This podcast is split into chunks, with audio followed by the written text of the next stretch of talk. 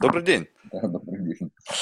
Ну, знаете, тут, вот честно скажу, люди говорят о том, что есть некая свобода воли, какой-то детерминизм, и вот как-то так органически сложилось. Вы просто думаете, абсолютно без какой-либо подстройки. Значит, буквально несколько прошедших эпизодов мы говорили о аксиологии, не знаю, там, предназначении человека, его сущности, смысле жизни. И вот уже когда вроде бы как бы, ну, все, ну, пусть и непонятно до конца, ну, как бы уже вроде бы как нет смысла в этом копаться, мы приходим к проблеме смерти. Такой некий, как бы, ну, совершенно э, закономерный, как бы, итог вот этого пути. То есть как-то начали с чего-то такого, как бы, вот начального пути, и теперь есть некий final destination. Знаете, у меня очень такое специфическое отношение к смерти. Я, как бы, у меня смерти в моей жизни было больше, чем нужно было бы. Ну, то есть уходили близкие, ходили любимые мне люди совершенно внезапно. И странно это было потому, что когда ты прощаешься с этими людьми и смотришь на, ну, какие-то на то, что от них осталось, словно какая-то биологическая оболочка, ты, ты там не видишь вот тех самых родных и близких, которые как бы, ну, раньше были там, и вот это вот э, такой странный для меня вопрос, который я не мог разобраться. Ну, то есть с точки зрения биологии смерть понятно. То есть, ну, это какая-то там остановка каких-то важных функций, которые приводят как бы к, к смерти, да. Но что происходит с нами, э, что происходит с тем, что находится внутри? И такой вопрос, мне кажется, который задается уже там, ну, наверное, не одну тысячу лет как бы по этому поводу много миф, легенд, предположений и так далее. И вот тут вот, когда смотришь на человека, который так или иначе занимается философским осмыслением смерти, было бы любопытно узнать, к чему вы пришли вот за вот эти годы изыскания и ну, глядя вот в эту сторону. Хорошо хорошая подводка. Что происходит с нами? Mm-hmm. Хотел бы я знать, что происходит с нами. Не, ну это может быть какой-то такой спекулятивный поворот, то есть не факт, что это прямо такой точный да. ответ. Но... Не, ну это сказали, ну не то, что это всегда такой вопрос возникает, он на горизонте человеческого бытия возникает всегда. Я просто факт из моей биографии. Ну, в 2005 году, пятом, да, я защитил докторскую по смерти. Вот, э, ну, ну, как все знали, да, и там друзья, родственники, так сказать, коллеги, вот, э, чем я занимаюсь, это все-таки, ну, ладно, там, как бы знакомые, родственники, которые далеки от философии, они, так сказать, не знают тезис Платона, что философия есть умирание, что есть момента мори, и все такие вещи, они как бы важные для философа. Но даже вот коллеги по цеху, они говорят, что там не заняться любовью, жизнью, зачем смерть заниматься. Слишком банально. Ну, это ладно. Ну вот когда, так сказать, все прошло, э, э, вот спрашивали меня друзья, родственники такие далекие, ну что, думая, что я ну, защитил, ничего себе, там, диссертацию, докторскую, все там, книжки, все. Ну что, есть там что-то или нет? То есть они подумают, что я теперь эксперт, что я именно этим... Есть там Не, ну уровень вашей рефлексии явно выше, чем среднестатистического человека, так что тут вопросы, они вполне себе очевидны. Вот это, я говорю, я, я-то откуда знаю, есть там что-то или нет. Говорю, все что угодно, философия занимается всем, чем угодно, только не этим вопросом. Ну, ну просто это мимо на 100%. Но для религии он еще правомочен, хотя для строгой там церковной ортодоксии тоже нет. Это как бы запрет на эти все спекуляции загробного потустороннего бытия, они, мягко говоря, не предшествуют, не, не приветствуются, потому что ну, вот этот мистический опыт визионерский, он часто граничит, ну, собственно говоря, с какой-то, возможно, психопатологией. Поэтому там строгая церковь как бы очень-очень подозрительно и скептически относится к этим всем визионерским потусторонним опытам. А для философии это вообще не вопрос. То есть, если посмотреть, тут как бы некий перевертыш получается такой ценностный. Не что такое смерть, не что с нами происходит, да, потому что если это действительно как бы процесс пошел в настоящую смерть, да, настоящее умирание, если это не псевдосмерть, которую называют клинической смертью, это не смерть. Потому что это, э, ну, там, агональное состояние сознания, как называют, да, около умирающее состояние. Возврат есть, все, это галлюцинация, сновидение, агония, все, интоксикация какая-то, все что угодно. То есть там нет чистого опыта смерти. Чистый опыт смерти это ничто. Это безвозвратно. Вот. Поэтому невозможно передача этого опыта никоим образом. Если человек вот пошел в это состояние, он проходит агонию, и он не возвращается, мы ничего не можем сказать по поводу того, что с ним происходит. И нам остается только лишь догадываться, если мы хотим об этом думать домысливать, представлять, утешать, строит всякие иллюзии, гипотезы и прочее, прочее, прочее. Но вот влезть в его черепную, так сказать, да, сердце, в душу, там, состояние нет никакой возможности. И вот философия в этом смысле, она отсекает вот этот э, псевдо, так сказать, да, вот аспект э, внедрения, да, то, что это не важно, собственно говоря. Этим она не занимается вообще, в принципе. Ее интересует другое. Что такое жизнь, если есть смерть? В чем смысл тогда нашей конечной жизни? И вообще, почему есть смерть? Почему бы, например, не быть вечной жизнью? Ну, вот как бы мы смотрим, есть ресурс природы, там вечное обновление, повторение. Ну, просто ресурс природы огромен. Да? Почему же она такая жадная оказалась? Такой скупой или Бог, да, который дарует жизнь. Ну, чего там? Ну, видите же, вечное обновление. Почему это индивидуальное, так сказать, существование вот так вот всегда, ну, всегда трагически обрывается? В любом возрасте, в любом состоянии даже вот пожилые люди, они в принципе не хотят умирать. И смерть пожилого человека тоже трагедия. И может быть даже еще большая трагедия, потому что пожилой человек – это смерть количество, большего количества жизни опыта. Вот. А, ну, она любая смерть трагичная, и молодого, и младенца, и старого человека. Тут в любом случае она как бы нелогична. И вот этот вопрос возникает, а что ж такое, да, ну, ну почему? Где же этот, где-то фатальная неизбежность? В чем она кроется? И тут уже, э, ну, тут вступает в силу наука, она начинает, вот особенно с 19 века, там лезет в генетику, вот, возникают разные точки зрения, что это ошибка, что это генетический полом, а может быть это кодировка какая-то определенная, так природа защищается и дает возможность вообще дальнейшего существования. Ну, пошли, пошли, пошли гипотезы. Вот философию интересует другой вопрос. А что наша жизнь? Да, вот в свете предстояния смерти. Что, которое осознает свою конечность, что совершается с ним? Каковой должна быть жизнь? Собственно говоря, вот это и есть философская задача. И она, ну, как бы, э, если мы берем контекст древней философии, античной философии, э, где эта рефлексия стала более-менее явной, да не то, что более-менее, она явно стала отчетливой. Вот что жизнь в свете смерти, вот это и есть. И как прожить эту жизнь? Не как достичь бессмертия, это вообще не вопрос. Как избежать смерти, как продлить свою жизнь, это все как бы, да, утехи не философские. А что ж такое, да, вот я попал в эту ситуацию, да, что ж такое вообще жизнь? Ну и, конечно, вопрос о смерти тоже, хотя именно вопрос, как говорят специалисты, об онтологии смерти, да, о том, что смерть в своем существе, он парадоксальным образом тоже не очень волнует э, саму философию. Бог его знает. Мы не знаем, как поступиться к этому. Но для философа менее всего смерть является биологическим феноменом. Менее всего биологический феномен. Смерть, если вот так вот, как бы и на основании своих э, размышлений, студий и, так сказать, других, я скажу так, такое мое определение. Надо отличать смерть от смертности. Во-первых, это кстати, очень важное отличие. Смертность – это такой антропологический атрибут человека, причем рефлексивная смертность, да, которая осознается себя. Это сущность человека, осознаваемая смертность. А смерть вот сама по себе, часто путают в литературе, да, смерть, смертность. Эм, смерть – это, я бы сказал, такая трансцендентная молния, которая врывается непонятно откуда, непонятно откуда, она, она не из биологии, непонятно зачем, и она просто вот убивает. И остается след после смерти, бездушное тело, труп.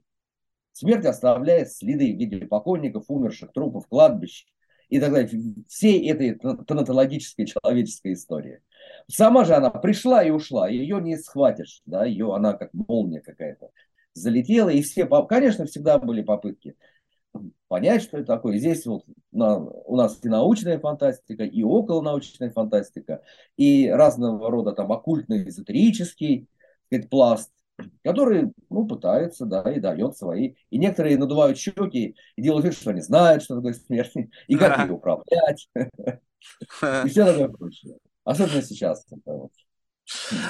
Ну вот э, можно ли вот проследить? То есть изначально мой вопрос не был, что там после смерти. То есть я как раз таки Да, мне, да, я вот меня, что меня больше как раз таки вот интересовала антология, но как выяснилось, и это тоже не особо интересно, не интересует философию. Ну да, посмо- давайте посмотрим вот и в, в момент вернемся того, когда смерть стала, ну как бы причинять боль оставшимся в живых.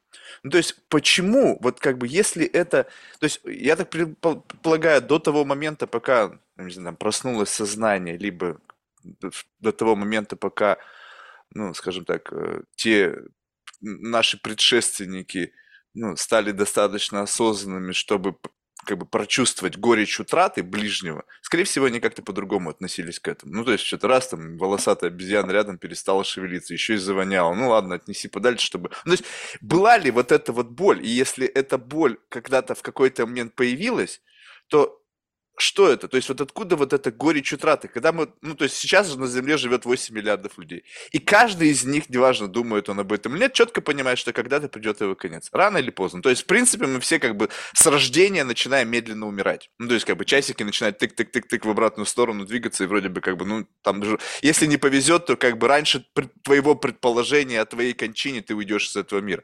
Но в целом, и когда это происходит, все равно происходит какая-то вот, как, как будто бы ты это знал, что это произойдет, но ты как бы все равно что-то что внутри тебя как бы надрывается.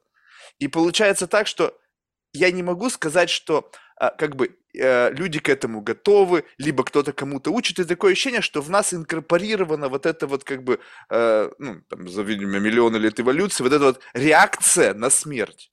Но ведь она с чего-то начиналась. То есть как-то постепенно она вот инкапсулировалась в то самое чувство. То есть у нас есть чувство радости, чувство горести. То есть радость тоже когда-то не существовала, ее как-то постепенно, не знаю, там как-то стали описывать, что вот это вот состояние твоего биохимическое, это называется радость. То есть ты смеешься, значит ты радостный, или там еще, ну или это истерика. Но вот со смертью не совсем понятно. Вот как бы вот истоки вот этой вот горечи от, от утраты. Можно туда вот копнуть? Вот есть у этого какие-то такие можно, понятные можно. предпосылки? Конечно, можно копнуть и копают, естественно. Ну, что я хочу сказать? Ну, я не сторонник э, вообще эволюционной теории, даже и близко. То есть вообще для меня эволюционная теория в любом ее варианте, там есть классический дарвиновский вариант, есть там теория панкосмического, этого панспермизма какого-то, их очень много разных версий. Вот для меня все эти теории происхождения, происхождения генезиса человека от нечеловека путем там постепенного возрастания, так сказать, мутации там, и модификации и прочее, это не более чем научный миф. Ну, один из мифов, который в развитом виде появился не случайно в эпоху XIX века, тот период, который известный да, философ Фридрих Ницше обозначил как ситуацию смерти Бога. То есть смерть Бога не то, что не в буквальном смысле, конечно, смерти Бога, вот, э, а смерть Бога как э, закат духовных ценностей европейского христианства, скажем так. То есть Бог умер в душах человека, и христианское вероучение, ну, прежде всего, католико-протестантское, он говорил о западном христианстве, перестало быть этикой и метафизикой помощью которого да, человеку что-то было, э, с помощью которого он находил смысл своего существования и волю к жизни. Вот, и возможность умереть. Все, это перестало работать. Смерть Бога – это то, что потом стали называть кризисом, духовным кризисом, кризисом человека и так далее, и так далее. И вот именно в, этот, в эту эпоху появляется, с одной стороны, и марксизм, вот социал-дарвинизм, идея да, э, социального прогресса в истории – с экономическим базисом. В науке появляется идея вот тоже от простого к сложному и так далее, и так далее. То есть формируется очень такая примитивная, ясная, как бы понятная Удобная. картинка, да, которая не требует особо. Ее проверить невозможно. Проверить. -то. В науке да, работает принцип верификации. Вот представьте себе, какой нужно поставить колоссальной, чудовищной мощности эксперимент для того, чтобы либо подтвердить, либо опровергнуть теорию эволюции. Невозможно. Это на веру принимают. Да? Вот, то есть определенные люди доверяют другим, которые там что-то такое-такое. То есть это догма. Это научный догма, научный миф, не более того. С точки зрения философии, ну, я полагаю, ну, я как бы для себя говорю, но я опираюсь все-таки на... Философ не может быть эволюционистом. Почему? Потому что для него э, жизнь человека – это чудо. Это чудо как он появился, да, и появился ли? Вот это очень важный вопрос. Почему мы вообще решили, что история вообще началась, что она... Ну, у нас есть, вот да, эволюционный момент, там большой взрыв, вот мы опираемся, да, когда было нечто, когда было ничто, и потом вдруг чудесным образом появилось нечто. Есть библейский аналог, творение мира Богом из ничего, тоже, как бы, да, вот было состояние, когда ничего не было. И Бог сотворил небо и землю, по сути дела, дух, так сказать, витал над безвидной вот этой пустотой. Вот. И вот эта идея генезиса, она как бы культурно в нас существует в виде какой-то вспомогательной, да, шпаргалки, чтобы мы не умерли от истины. Как Точка опоры. Зачем нужно искусство вообще, э, философия, чтобы человек не умер от истины. А тут, видите, не хочешь Библию, на тебе Дарвина. Все а плюс-минус как бы одинаково. А, одинаково. А, а кто-то и, и, и Библии Дарвина нормально идет. Сейчас вот там современный греационизм, который же, ну он уже не современный, он же вообще там в Америке 60-х, 70-х годов мейнстрим такой мощный. Они все ученые, христиане, и дарвинисты, и нормально. Туда-сюда вот, пританцовывают. Удобная концепция. Все. И большой взрыв объясняется с помощью Библии, и Библию с помощью большого взрыва. Ну, это, так сказать, такие вещи. Так вот, для чистой философии все-таки я стараюсь как бы быть чистым философом, не прикладным ни разу. То есть не уходить ни в психологию, ни в нейрологию, ни в какие, ни в какие, так сказать, вот такие вещи, а продолжать вот такую старую добрую метафизическую архаику, которая, ну, есть у греков, которая сохранена ну, в традиции. Это что? Ну, удивление перед чудом бытия. С чего начинается философия? Это удивление перед чудом бытия. Почему есть нечто, а не что? Это сказал Променит, грек, а Хайдегер в 20 веке уже западный, так сказать, ну, мощный философ, повторил это. Почему есть нечто, ничто? И мы можем ковыряться в этом нечто, не задумываясь о самом факте. А почему вообще-то, собственно говоря, есть? Вот ничего бы не было, и все. Вот буддизм, который декларирует идею майя, иллюзии, сказать, изначальной нирваны, пустоты шуньяты, ну, может, он, так сказать, не до... от истины-то недалеко находится. Почему мы уверены, что, так сказать, нечто вообще, да. Но европейское сознание, оно как бы устроено немножко по-другому, оно как бы верит, что бытие есть. И генетически пытается найти причину. То, что очень трудно допустить вот эту бездну, что всегда все было. Что человек всегда был, что не было предков там первобытных и так далее, и так далее. Но дело в том, что если мы стоим э, как бы логически на точке зрения там, научного эволюционизма и, и Библии, мы тоже приходим к философскому тупику. Потому что вопрос о том, откуда Бог, да, откуда вот э, он как бы с точки зрения теологии не правомерен, но с точки зрения философского вопрошания, да, Бог создал небо и землю, но откуда Бог, да, в чем природа Бога? Для, конечно же, так сказать, христианской, так сказать, религиозной культуры это уже ересь. Это же богословская ересь, и в средние века с вопрос на костер можно было попасть.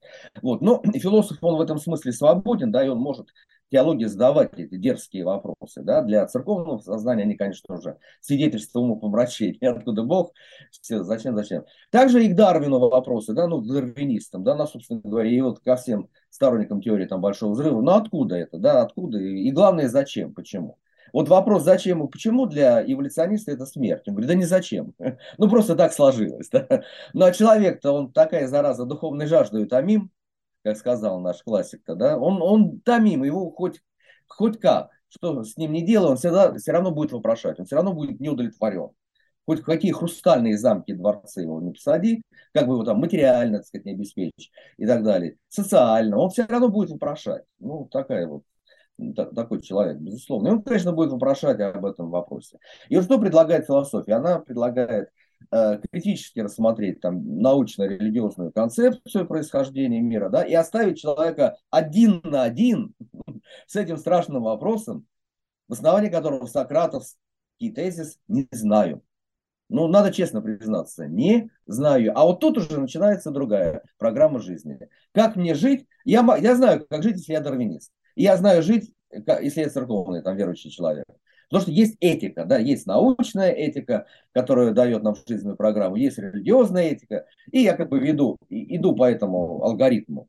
А вот философия, она как бы страшная. Почему философия, религия, наука-то недолюбливает? Потому что она ставит эти вопросы и выбивает уютную, привычную почву из-под ног. Комфорт уютный выбивает. Потому что ты должен сам. Ну, а так человеку, ну, ну, ну, на кой мне самому, да, это все размышлять. У меня масса других вещей, приятных вещей, и нужных, и забот жизни. Еще я буду тут париться относительно того, откуда все это взялось. Да вот мне сказали авторитеты. Научно-религиозные, и все, этого как бы достаточно. И вижу социальная практика, люди же, родители живут тогда, друзья там, все, государство живет, что еще надо? Тут и так полно забот. А, еще ну, а как это сделать? Вот, скажем так, вот, э, что представим себе, что вот весь этот контекст, который как бы, ну, вот он не знаю, каким-то образом появился, там, не знаю, научным путем, не знаю, просто кто-то ну, впрыснул да, нас да, в это знание. Просто вот мы теперь живем в некой такой, как бы, какой-то, в каких-то концепциях, неважно, каждый в своей, религиозных, научных да. и так далее. Вот если представить себе, что вот, вот эта вот как бы вещь, ну, какая-то, какой-то, какой-то феномен, который дает нам некое объяснение, пусть и какое-то вялое, да, с точки зрения философии. Вот если мы сейчас берем и вот это все просто останавливаем, пум, и как бы, и в силу того, чтобы нам это не мешало в этом разговоре, просто отодвигаем. И вот у нас в сухом остатке остается просто чудо, которое появилось, непонятно как, и мы не пытаемся даже разобраться, как оно появилось, потому что у нас нет достаточных оснований. Просто, мы просто признаем наличие чуда рождения, чуда смерти и других самых каких-то феноменов, которые как бы также взяли и ниоткуда появились. Вот как это... То есть сделайте мне подсказку – как я должен в этот ну, как бы, что я должен прочувствовать? Вот для того, чтобы понять, что я отключил эту концепцию. То есть, как бы, что я понял, что я ее, вот, как ну, бы, какой-то тумблер выключил. Да. Это, ну, как бы путь философа. Ну, мы, ну вы опишите бы... ваше состояние. Вы же как-то этот тумблер отключили, да. чтобы вот это вот... Не... Ну, я не знаю, как э, появляется философский... Ну, просто я с ним живу изначально. Вот, ну, как бы живу изначально, и все.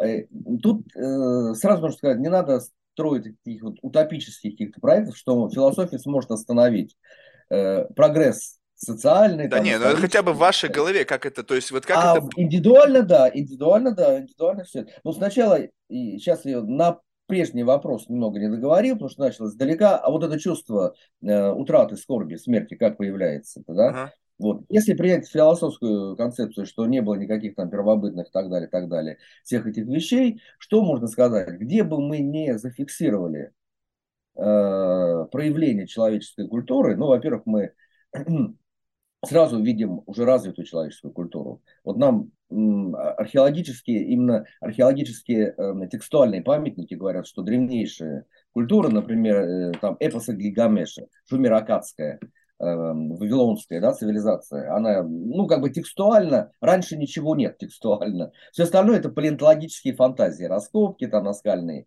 вещи, они, может быть, гораздо позже появились, и мы просто не знаем сказать, этих племен.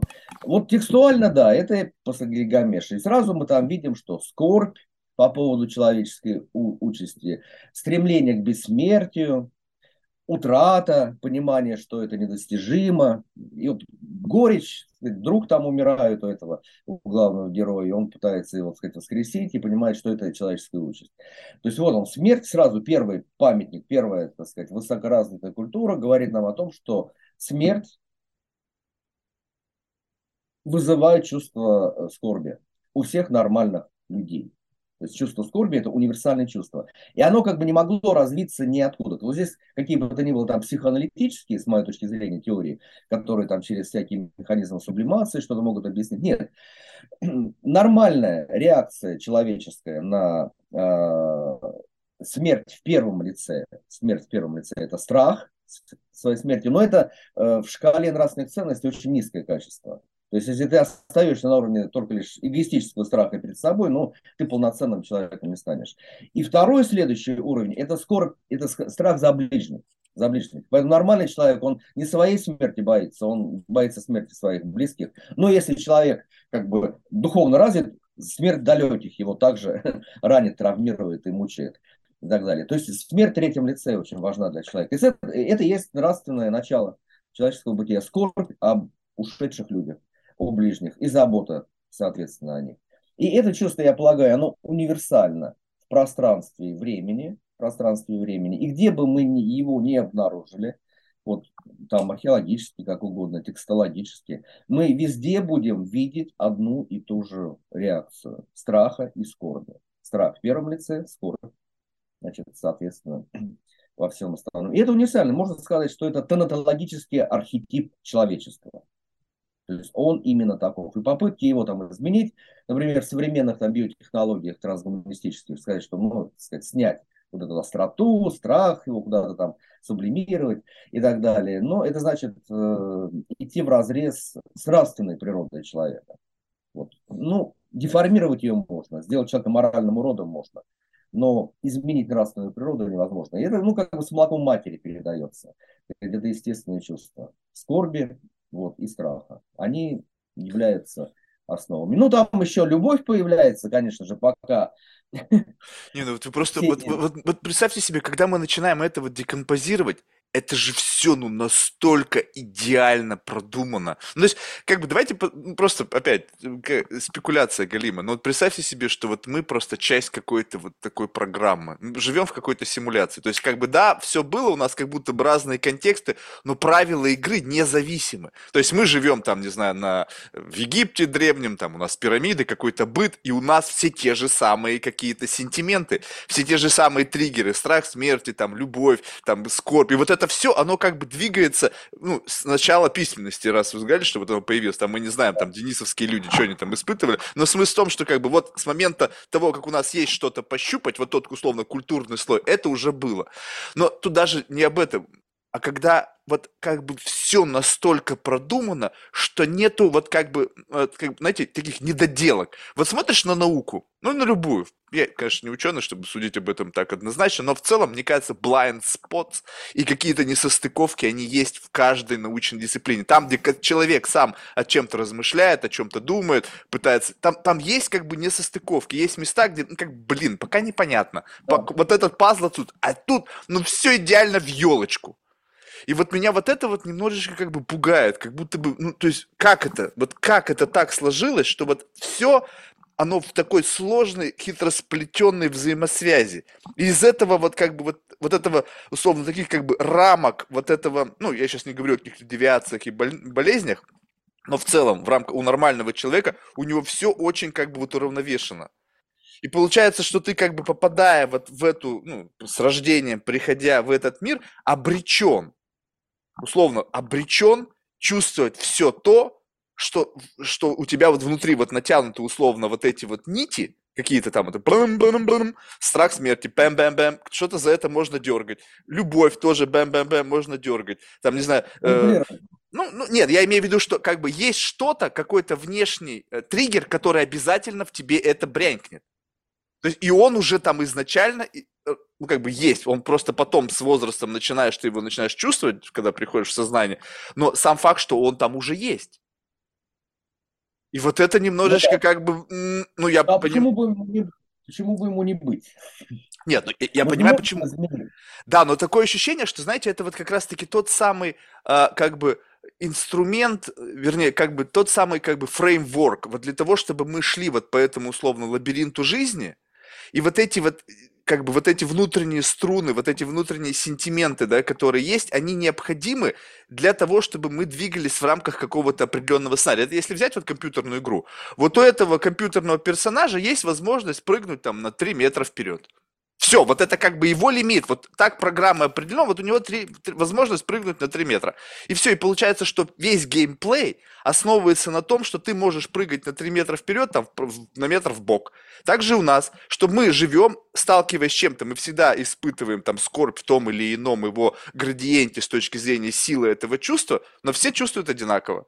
Ну, в, в нормальном спектре. Также многие из нас испытывают любовь. И такое ощущение, что это как бы некие факторы – которые вот лежат в основе просто нашего бытия. Но если мы говорим просто о чуде, ну то есть как бы давайте говорим просто о самом факте существования бытия, еще до того, как мы признаем чудо смерти, любви там, и всего остального. Как так получилось, что просто сам факт бытия одновременно наградил нас и еще дополнительным набором чудес, ну как бы чудо в чуде, и, и там дальше уже бесконечное дробление происходит, которое, ну вот по сути, руководит нашими жизнями. Это да. же ну, удивительно. Но оно ну, не столько руководит и управляет, сколько задает те условия, да, в которых мы можем себя реализовать вообще в любом качестве. Ну, можно радикально, можно отказаться, как Иван Карамазов сказал, да. У него, правда, другие были основания. Я возвращаю билет Богу. Я не хочу принимать эти правила игры. Да? Это игра, я, ну, у него там другие основания были, что слезинка ребенка, что вот моральный аргумент, что есть зло несправедливое в мире, если Творец это допускает, я возвращаю. Если мы не согласны с тем, что у нас есть страх, скорбь, любовь, что у нас есть жажда, голод, холод, так мы тоже можем возвратить билет Творцу и сказать, я в эту не играю. Мной манипулируют. Не, ну, ну это же согласитесь, что получается, что вот если как бы я, все же говорят, что сейчас, типа, что, ну, когда появился вот этот разговор там о детерминизме и свободе воли, что вроде бы как бы я, я принимаю какие-то решения, но я принимаю ну, да, решения да. в рамках вот таких вот каких-то, ну, то есть вот я сижу в какой-то крофовой это коробочке. Я сказал в рамки не очень-то и, и узкие рамки. Ну, тут можно вспомнить спинозовский тезис о том, что свобода есть осознанная необходимость. Вот. И философия, ну, в общем-то, она, мудрость ее в том, что она учит принимать вот эту данность не как некое рабство, не как некое капкан, в который загнали человека, но как некие высшие условия мудрости, в которых мы возможно существовать. Любая попытка выйти из них, радикальный там суицид ради бога, да, это как бы up to you как говорится, да, если не хочешь, не хочешь. Ну, мало кто кончает жизнь на том основании, что у него, что ощущает, что у него есть какие-то вот эти базовые психологические архетипы, там духовные архетипы, которые его детерминируют.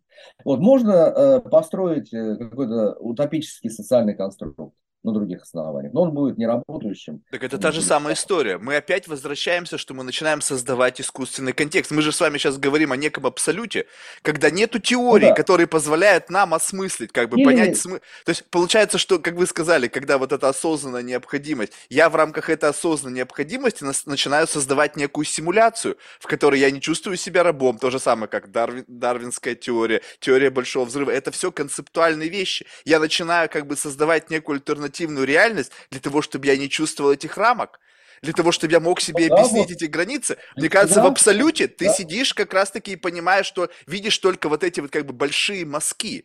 Ты не, ты не становишься автором, который как бы, ой, мне страшно, дай-ка я, как, как, не знаю, узники там, сидящие там где-то, они начинают рисовать себе реальность, ой, я там в поле, я свободен, там, неважно, ну, слушай, чувак, ты в клетке, ты, ты не, не, не в поле, где ты годно, какую угодно можешь психологическую реальность создать, вот, пожалуйста, потрогай стенку, вот клетка, ты там. И также здесь вот, то есть давайте не будем виртуализировать, как бы вот, вот как бы есть вот такие четкие границы, вот эти струны, они есть. Условно, это какие-то стены. Ну, не, я сейчас не пытаюсь как бы, как бы говорить об ограничениях, это просто то, что мы не можем выключить по нашему желанию. Ну, как бы раз, и как бы нету этого. И получается да. так, что внутри вот этого, в этой прослойки-то, ну, там как бы свобода... Мы не можем, как говорил Достоевский, хотя хочется обывателю по своей, по глупой воле пожить. Ага. Да, вот хочется, да, по своей, по глупой воле пожить. А нет. Вот абсолют, да, абсолют есть, существует абсолют. Но э, вот осознание, понимание э, абсолюта не ограничивает человека, а наоборот создает возможность для не люблю это словосочетание, но скажу, творческая самореализация. Ну, и понятно. творчески реализовывается не только там художник, поэт, да, музыкант, э, ученый, философ. Творчески реализовывается любой человек как бы самых нетворческих профессий. Обязательно. Он, человек не сможет быть ни шофером, ни хлебопарством, никем, если он не будет как, э, творчески относиться к своему труду. Любой труд трудный, но он и творческий труд это безусловно. Но это возможно в рамках того, если мы понимаем эти границы, за которых... Но они нас как бы не напрягают, вот в чем дело. А мы как рыба в воде, да, как птица в воздухе. Эти границы, в конце концов, границы э, смысла и целеполагания нашего, мы их как бы не ощущаем. И мы их начинаем ощущать тогда, когда мы начинаем пытаться... Либо мы раздавлены под весом этого. Просто вот это, знаете, да. как вот нет смысла бороться с чем-то, чем больше, чем сильнее да, и больше тебя. Да, есть же много вещей, с которыми можно бороться внутри этих вещей. Там зло, жестокость, несправедливость, неправда. Что? Да, ну как с этим... Ну, то есть вот, вот это очень, кстати, классный вопрос. Вот э, мы э, буквально на днях говорили о том, что якобы можно себе представить будущее, в котором вот эта планка как бы некой нормы вот этого вот этического, ну, грубо говоря, компаса, она ну, плюс-минус у всех стоит ровно на север. Но смысл того, что это точно так же существует, так же, как вот и сострадание, так же, как и скорбь, так же, как и любовь. Зло – это одна из тех самых струн. Ну, то есть, как бы, да, мы можем как бы стараться уменьшать его, но, опять же, с чем мы боремся? То есть, это то же самое, что я вот сейчас решу, так, давайте я вот сейчас вот своим усилием воли уменьшу скорбь. Ну, как бы, многие же люди страдают от этого. Это же как бы, ну, ну, ну да, то да, есть, да. и возьму как бы на эквалайзере. Теперь мы, я взял и такой великий, давайте все вместе Поехали, уменьшаем скорбь во всем мире на ноль. Это и есть проект современного вот этого постгуманистического, трансгуманистического да, но люди-то, они а, а, со злом-то борются ведь. То есть они считают, что они могут уменьшить градус зла. Это то же самое, что ну, уменьшить да. или увеличить любовь. Это же вне зависимости от нашего влияния. Это как бы вот что-то, что-то как некое чудо, мы же знаем, как некий феномен, существующий вне относительно, вне нашей воли, вне нашего желания. Внутри этого, да, ты можешь сколько угодно ходить в этих, внутри этих лабиринтах, где есть какие-то условные стены.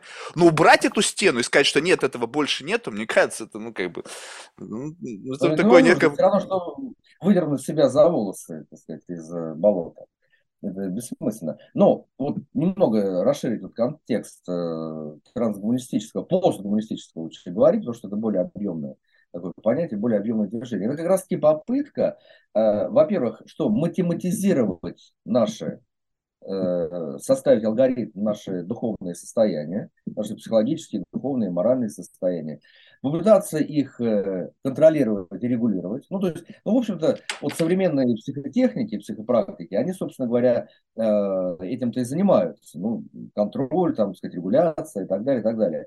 В этом нет ничего плохого. Но, вот, например, постгуманистическая парадигма, она от чего отталкивается? Она отталкивается от того, что все вот эти наши состояния и страха, и скорби, и любви, и веры, и прочее, прочее, это некие рудименты архаического, несовершенного человека, человека смертного, прежде всего. И поэтому все наши вот эти ощущения и культура, да, и философия, которая это поддерживает, они достойны того, чтобы быть сброшенными с корабля современности за борт. И вместо этого с помощью современных супербиотехнологий да, совершить диги- дигитализацию, цифровизацию, оцифровать наше сознание, наши органы, крионировать э, человека, совершить аплоудинг мозга, пересадку сознания от цифровой носитель. И тогда будет счастье. Наконец-то, когда мы отсечем все лишнее, все лишнее, связанное с старым, больным, смертным, вот этим злым, естественно, агрессивным человеком, и создадим нового, да, совершенно бессмертного человека за одной лишь разницей, что он уже больше не будет человеком. Он ну, просто не будет ни разу человеком. И поэтому, Может быть, это вот будет новый вид. Новый вид. Да, от неандертальца перейдем, там, не знаю, пришли к человеку, да, от человека пришли от человека, там, 2-0. Только вот в этом мире не хочется как-то жить. Как вот поэт говорит, Мы не знаем. перепьется в этом мире жить. Да, но вот если вот. бы у нас была возможность поговорить, допустим, с неандертальцем или там денисовским человеком, и как бы сказать, вот слушай, вот вот твоя жизнь, вот вот ты так вот сейчас живешь, посмотри. Ну, то есть, если бы мы смогли найти какие-то референции, чтобы показать ему нашу жизнь, сказать, слушай, ну вот, вот так ты мог бы жить. Что, неужели он скажет, не, я так не хочу жить? Э, не, не, не неандертальца, не денисовского человека, но тут у нас есть возможность там беседовать через тексты с гораздо более, так сказать.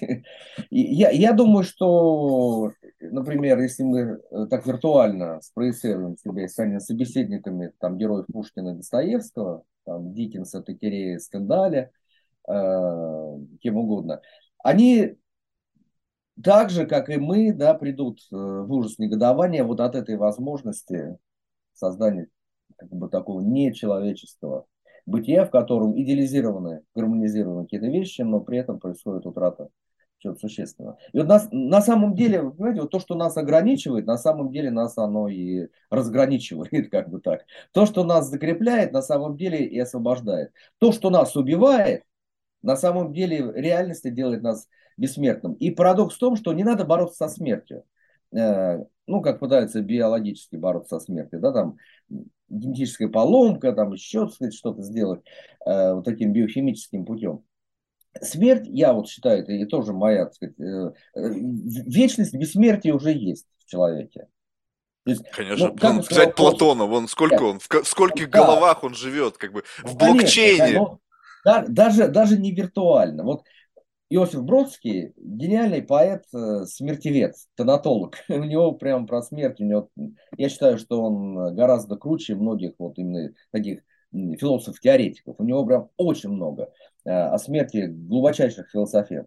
И вот одна из них, которая для меня является, ну, такой, так сказать, важнейшей путеводной, так сказать, нитью, э, строчка, ну, из его достаточно раннего стихотворения памяти ТБ, он там сказал, смерть это то, что бывает с другими.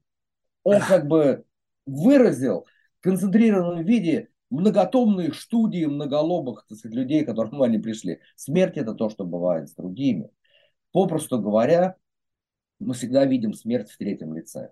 Мы никогда не видим смерть в первом лице. Сказать фразу «я умер» невозможно. Либо я не умер, либо я лгу, либо я... Ну, некоторые, кто считают, что вот они там DMT покурили или там, не знаю, какой-то там ну, практику понятно. прошли, они типа испытали таинство смерти. Я говорю, ребята, что вы гоните? Я тоже пробовал, никакой таинства смерти не было. Смерть это то, что бывает с другими, мы видим, да? Ну, то, да, да, нами, классно сказано. Мы, мы не можем представить смерть в первом лице. И не потому, что, например, как будет там э, э, ортодоксальные фрейдисты утверждать, что наша психика защищается и выталкивает да, эту деструктивную идею э, саморазрушения из сознания, там, и сублимирует и так далее, и так далее. А потому что у нас нет опыта. Ну да, мы не умирали, у нас нет, нет опыта. Но вот детская забава, ну представьте себе, да, вот ну, я умер, что это за состояние? Тут даже уже и не страх, если вот мы как бы войдем в какое-то метафизическое пространство. Это какая-то головокружительная бездна невозможности или наоборот возможности.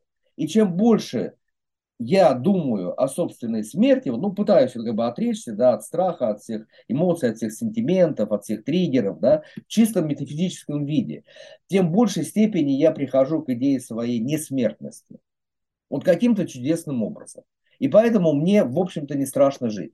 И не только мне, но и всем людям, потому что человек знает, что он смертен. И, как говорил Булгаков, смертен внезапно, а какого-то хрена он живет. И продолжает в любых условиях, да, строить планы, так сказать, в любом возрасте, так сказать, осуществлять позитивную программу жизнедеятельности. Откуда такая вот все мудрецы, философы, религиозные проповедники, все аскетически принуждают человека, думай о смерти, живи правильно, да, ведь, сказать, умрешь и так далее. А, а, а люди вот на массовом уровне, вот одно из моих таких последних, наверное, достижений, но плевали на всю эту мудрость и живут беспечно, да, и в этой беспечности, может быть, есть высшая мудрость на самом деле-то, да?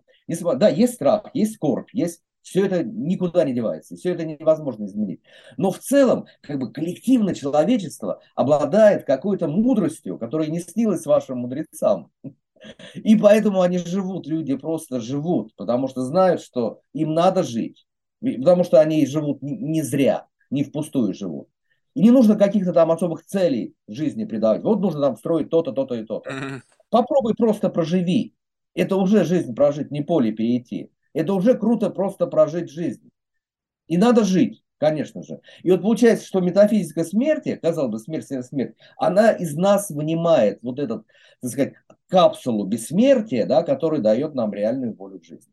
Ну, я могу это аналитически разложить, как, например, анатом может сказать, я дышу, я не знаю, Пищеварение тоже не знаю, как оно работает, но я дышу и, так сказать, ЖКТ, все такое прочее. Специалист это, так сказать, сделает. Также и философ, он может как бы эту аналитику, да, наших, так сказать, процессов разложить. А просто человек, он не думает, он просто вот живет, у него все это бессознательно. Да, но он рождается, живет и умирает, не приходя в сознание. То есть, может быть, тогда вот эта вот как бы идея это в том, но что это... мы стали слишком много копаться, вот заниматься рефлексией, Нет, там, персологией. проповедники нас постоянно пытаются пробудить.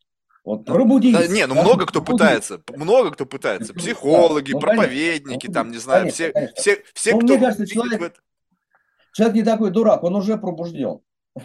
Не учите меня жить. Это знаете, мне как интересно, вы... мне интересна религия, но только лишь тогда, когда я сам к этому приду.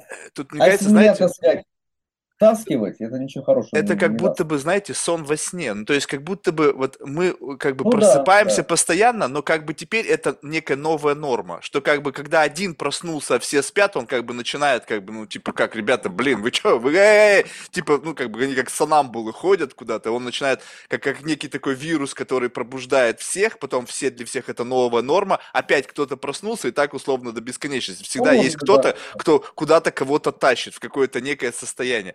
Но вот тут знаете, что любопытно? Ну, скажем так, что если а, как бы проблема бессмертия пока как бы, мне кажется, ну, причем люди, которые занимаются вот longevity, они так достаточно агрессивны. Я прям смотрю, они прям вот, они как бы, ты что, хочешь сдохнуть? И как бы у них вот это вот какое-то странное вот прямо э, как будто бы они, ну то есть, как будто бы они проснулись как бы вот в каком-то таком состоянии, и они других людей считают невежественными. То есть, как бы, типа, какого хрена, типа, ты что, умереть? И прям так, такая риторика у них достаточно жесткая. Ну, э, вернее, с тем, с кем мне удалось поговорить. То есть, я не говорю про всех, я опять generализирую, но вот просто с теми людьми, которые прям так конкретно в, это, в теме longevity. Вот, но идея в том, что когда ты, ну, как бы, э, не, не заморочен на как бы теме условно биологического или там цифрового бессмертия, а просто живешь и как бы принимаешь, э, ну вот, как бы свою условно какую-то такую жизненную программу. Но так или иначе, я не знаю, правда это или нет, но продолжительность жизни меняется. Ну, то есть, как бы, в силу там уменьшения детской смертности, в общем, как-то все равно мы стали, мне я не знаю, правда это или нет, но как-то как будто бы по ощущениям стали как будто бы жить дольше. Либо же это опять нам что-то вот как бы вменили, опять же, в рамках какого-то там научного сценария, что так стало казаться, да. потому что есть факты, когда люди там, не знаю, с первых этих источников там по, по 80, там, 90 лет жили вроде бы. Типа, то есть это как повезет, если у тебя не съели волки, там, не, за, не, не сдох ты от голода, в силу действительно были плохие условия, то, в принципе, продолжительность жизни биологическая в более-менее нормальных условиях, плюс-минус, как бы, она не изменилась, да, если так вот брать все экстремумы.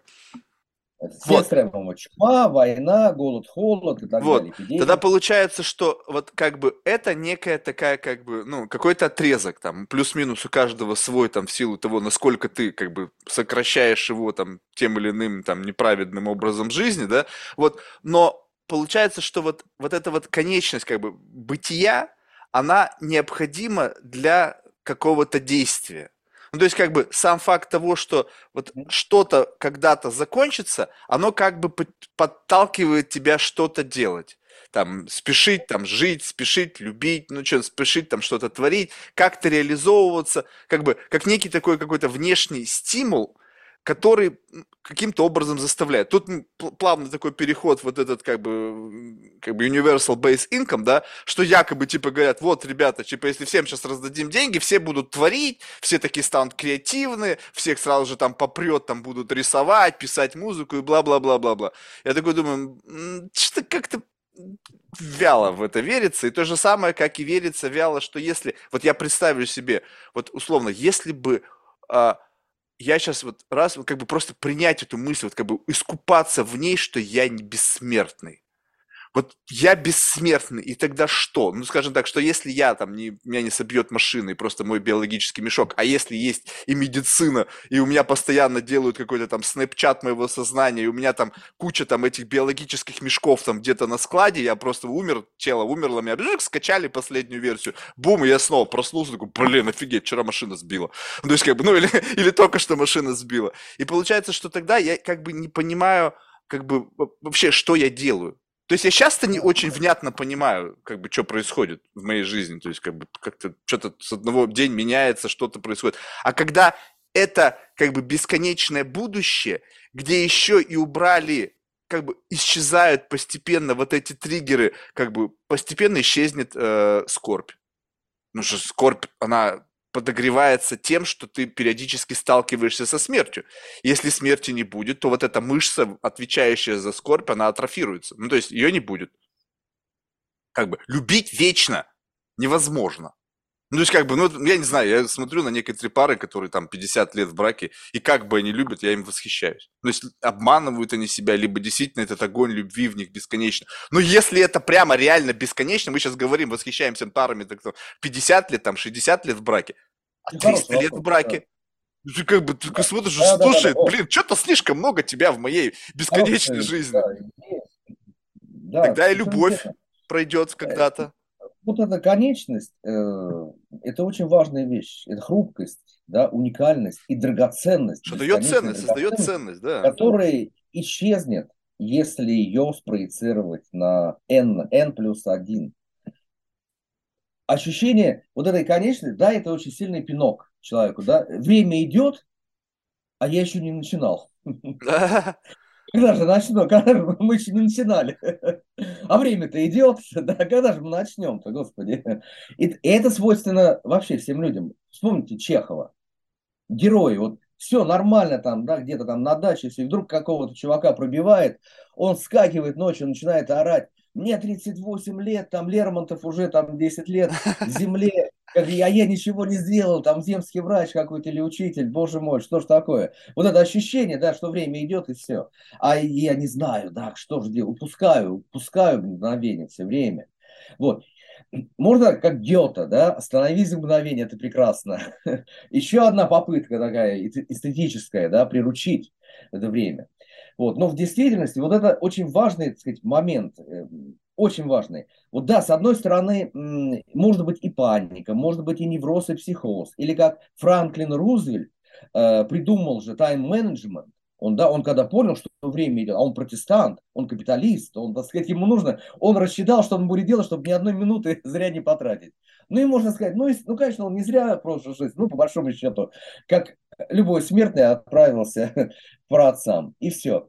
А, но внутри процесса, конечно, это очень важный момент. Вот это ощущение нашей смертности, смертности неожиданности, хрупкости дает ни с чем не сравнимое чувство метафизической прелести существования. Существование – это какая-то потрясающая метафизическая интрига, просто-напросто невероятнейший дар, именно потому, что он конечен бесконечность, это, конечно же, бесконечность, это такое дурное бессмертие. Вот есть понятие дурного бессмертия, когда размножается, так сказать, вот эта твоя эмпирическая наличная жизнь. Я просто приведу один пример, он очень хороший пример. Русский Платон, философ Владимир Соловьев, который называют русским Платоном, ну, завышенно, но все же. Вот у него в работе «Смысл любви» есть целая такая мощная тирада против всех этих э, идей уже тогда эмпирического бессмертия. Он говорит, если говорит, представить себе, например, карточного шулера, вечно играющими, смотрите, какое, какое адище будет. Или, например, оперную певичку, да, которая все время поет свои арии. Он говорит, да что там карточный игрок, оперная певичка? Если мы представим, например, жизнь Исаака Ньютона, который бесконечно создает свои вот эти теории. Александра Македонского, который постоянно захватывает. И это ужас охватывает, да? То есть наша эмпирическая жизнь, какой бы она насыщенной и достойной, да, не была, размноженная за пределы положенного, она превращается в ад. Сущий абсурд. А если к этому добавить еще то, о чем говорил вот Николай Федоров, русский мыслитель, там Иван Ильин, если непреображенное нравственное существо будет существовать вечно, как Илин говорил, это будет паук, вот этот огромный старик, который пожирает все светлое и доброе, он никак не может умереть, и это просто большего монстра себе невозможно представить. И поэтому, наверное, есть большая мудрость в этой библейской сентенции, ветхозаветной сентенции о том, что аще 70-80 лет живет человек, и те из них труд, скорбь и болезнь. Поэтому вот средняя продолжительность жизни плюс-минус, она аще 70-80 лет, она отмерена. И я полагаю, что это не случайно, потому что э, как бы кончается срок годности смысла после этого. Самая великая жизнь, ну, портится, просто, ну, срок годности кончается, да. И есть смысл дан нам на 70-80 лет, ну, условно говоря, ну, плюс-минус. И вот когда он, и поэтому все эти попытки там дигитального, цифрового бессмертия, они физически там, например, что-то смогут делать, а где они смысл возьмут на 300 лет? Вы правильно сказали, вот, даже любви не хватит. Где смысл-то возьмут? На 300, на 500 Вот это вообще классная мысль срок годности А? смысла. То есть это вообще... То Да, есть и, ту- и да, тут любопытно, что может быть как бы мы не все доживаем до осознания смысла жизни. То есть условно, для- как бы условно это есть как-. Да, какое-то да, необходимое проживание, сталкивание со скорбью, любовью, страданиями, что да. как бы тебя каким-то образом вот ограняет до того момента, пока ты как бы касаешься вот этого как бы опыта священного трепета, когда ты осознаешь смысл своей жизни, как бы тебя штаркивает, и ты такой, а, все, mission accomplished. И как бы может быть, если бы, ну, люди, видимо, сами мы себе укорачиваем жизнь, да, в силу там каких-то вредных привычек.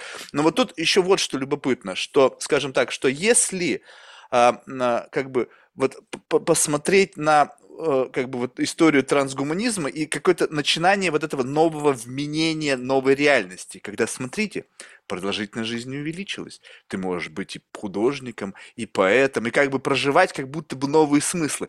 А я на это смотрю, и какие-то здесь булщитом попахивает. Ну, то есть вот э, я себе сложно... Вот скажем так, у меня безграничная жизнь. И вот у меня даже дома есть рояль, доставшийся мне от предыдущих жильцов. Я на него смотрю, ну, как бы, место занимает много, стоит дорого, то есть выбросить жалко. Как бы, Марк, ну, жизнь длинная, возьми уроки, научись играть на рояле.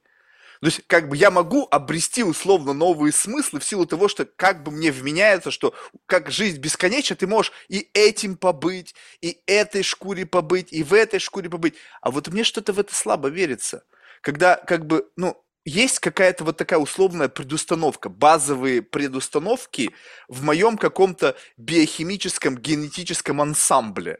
Как бы, вот если мне не дан слух – то я наверняка, даже если я буду играть неплохо на рояле в силу чисто как бы, ну, какого-то механического обучения себя, я не буду испытывать как бы вот этого состояния как бы касания какого-то смысла, потому что я все равно буду посредственный по отношению тех, кто пришел в этот мир с несколько увеличенным вот этим вот как бы качеством.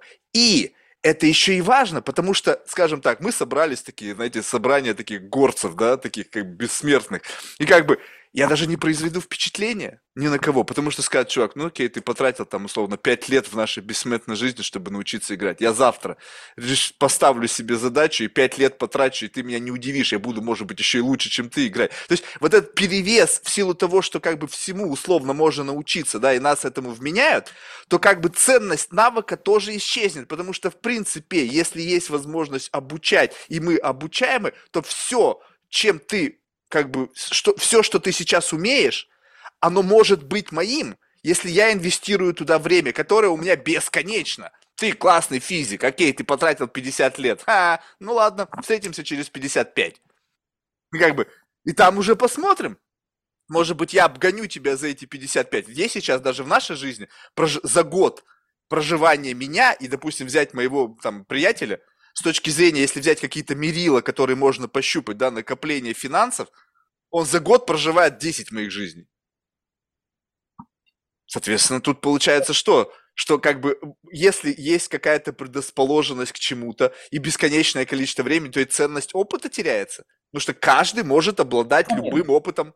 Любым опытом, да. И тогда ценность уникального опыта твоего, который придает тебе ценность. Да, да, да, да. О, он классно играет, она, этот на скрипке, этот теряет, классно она поет. Она, она уходит. Ну и вообще нужно сказать, что вот, ну, условия нашего существования таковы, что они не предполагают какого бы то ни было, не то что бессмертного, вечного, но какого бы то ни было длительного существования. Есть вот эта как бы высшая божественно природная мудрость в том, что происходит смена поколений несмотря ни на что, есть в этом какой-то очень большой родовой смысл, смысл существования рода.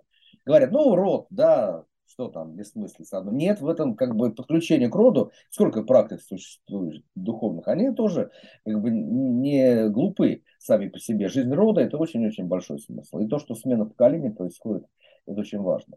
Если бы, ну, как бы фантастически можно предположить, э, будь жизнь бессмертной, да, условия существования были бы принципиально иными. То есть сама организация социокультурной жизни, она именно такова, потому что человек смертен, конечен, переживает страх, скорбь и все такое прочее, прочее, прочее, прочее. То есть любые как бы, попытки говорить об этом, либо это фантастика, либо ересь, либо утопия. Вот в чем дело. Я вспомнил, э, вот нельзя не привести, значит, очень тоже Хайдегера привел, крупного любимого философа немца в 20 веке. Еще один, так сказать, важный философ, Людвиг Витгенштейн, тоже культовая фигура, не только для философов, вообще для интеллектуалов, для богемы, даже в большей степени. Он тоже, не только он занимался логическим анализом языка, там, вот, и так далее, э, он очень сильно занимался вопросами смерти, смысла, вот у него прям тут пласт огромный. И вот у него есть такая э, идея, мне кажется, очень важная относительно бессмертия и смысла жизни. Он говорит, если ты смысл не нашел здесь, да, вечность вряд ли поможет. И тогда будет вечная бессмыслица. Это еще хуже. То есть, вот, да, если ты смысл сейчас не понял, да, нафиг тебе вечность. Как будто автоматически люди думают, ну, сейчас вот жизнь закончится, да, а за гробом начнется уже что-то другое. Да ничего подобного не начнется, потому что все здесь. И не потому, что нет бессмертия, а потому что очень важна наша эта жизнь. Ее как бы, и философия, она учит, воткнись в бытие, пойми его чудо-тайну. Начни что-то делать вот здесь, да, для того, чтобы не было обидно, больно, бессильно прошлые годы. И чтобы вечность адом. А ад, что такое ад, я считаю? Ад – это вечная жизнь, без смысла. Вот и да. все. Ну да, ты здоров, у тебя даже есть и любовь, может быть, у тебя есть там питание хорошее. Все, да все, что, все то же самое, только бесконечно. Вот и все. Только бесконечно, смысла нет. При этом разве это не ад?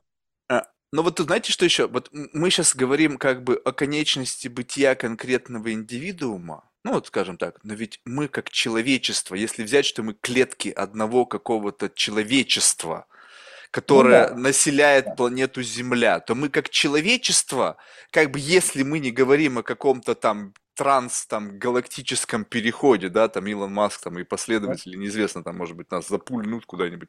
как бы сама Земля, условно, вот даже в, как бы во вселенском смысле, есть срок жизни Солнца, которое согревает нашу Землю и дает жизнь. У Солнца есть конечность его бытия, да, она там потом как-то перерождается, там, не знаю, в черную дыру, там у нее как будто бы обретает новую жизнь. И вот, мне кажется, вот отсюда вот начинаются истоки вот этих всяких мыслей о реинкарнации. Когда есть некий объект, который сначала ярко светит, потом увеличивается, потом коллапсирует, потом создается что-то еще, и как бы, как будто бы, ну посмотрите, вот же там, типа во вселенной же есть какие-то, ну то есть опять, есть, либо мы это придумали. Ну, то есть, как бы, всегда вот тут нужно понимать, то есть, как бы, мне кажется, способность человека создавать пси психологические, там, научные, внутри, там, разные реальности, которые, как бы, ну, кажутся нам вполне себе вот той самой основой, опорой, на которой мы стоим и не сходим с ума, мне кажется, бесконечно. Сейчас еще искусственный интеллект подключился к этому процессу, то есть, как будто вот это топливо необходимое для креативности он сейчас подбросит, может быть, что-то новенькое. Вот, но, но смысл, в общем, в том, что как бы у всего есть определенная как бы конечность. И это как будто бы, опять же, не случайно. Ну, то есть, как бы, если мы говорим о неком чуде, и как бы э, это чудо, оно оно не только на вот индивидуальном уровне, то есть внутри нашей клетки, мы сейчас просто берем и как бы спускаемся внутрь, внутри нас тоже что-то каждую секунду умирает и рождается. То есть это процесс, он как бы вот бесконечный, как бы он во всем. Рождение, умирание, рождение, умирание, рождение, умирание. Оно бесконечно во всех как бы частицах. Может быть, как бы самые элементарные частицы, они существуют вечно. Я не знаю, кстати, кстати любопытный вопрос. Если как бы бессмы... бессмертие... Одноклеточные инфузории существуют они бессмертны. Не, ну а вообще, вот если вот, жизни, то есть в принципе вообще есть понятие бессмертности, если прямо вот уходить на, ну, на уровень частиц. Вот частица, бозон Хиггса, он бессмертный? Ну, условно, он существует, а нет, он существует доли секунды. По-моему, как раз таки он-то самый бессмертный. то есть у него жизнь вообще очень скоротечная. То есть дринг, там коллайдеры столкнулись, он там доли секунды или сколько, микросекунды он там пожил, все, конец, финиш.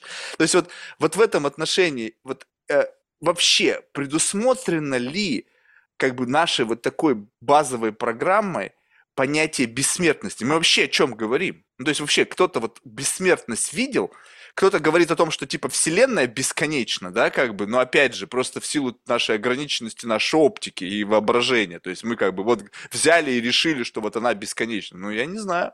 Я не был, не был там, я, сложно судить. То есть как бы Понятно, что я много где не был, и это не дает мне основания утверждать, что этого нет, но как бы смысл да. в том, вообще предусмотрено ли понятие бессмертия как таковое? Вот здесь вот есть определенное... Вот когда мы говорим, например, о таких вещах, как бесконечность, о времени пространства, о космосе, о космологии, об астрономии, ну, это, так сказать, соблазн определенный. Вот мы же все равно доверяем астрономам, да, но заметили мне сказать, скептическое отношение и к биологам, и астрономам. Вот мы им как бы доверяем. Запутать они, они могут. Знают, что они что-то знают. Ну, и, ну, дело не в этом. А, дело в том, что здесь нельзя вот э, как бы попасться на уловку очень распространенную в астрономической научной среде идею вот смерти. Вселенной, из-за того, что Солнце погаснет и так далее. То есть идею такого э, космологического, космического, астрономического детерминизма. И вот мы, так сказать, существуем, да, вот оно все погаснет и так далее, и так далее. Но тут, во-первых, нет места чуду, во-вторых, это неизвестно. Это, во-первых, да. Если мы не знаем, как мы появились, то бояться того, что... Или не то, что бояться, но отталкиваться и каким-то образом регулировать свою жизнь в зависимости от этой идеи неправильно.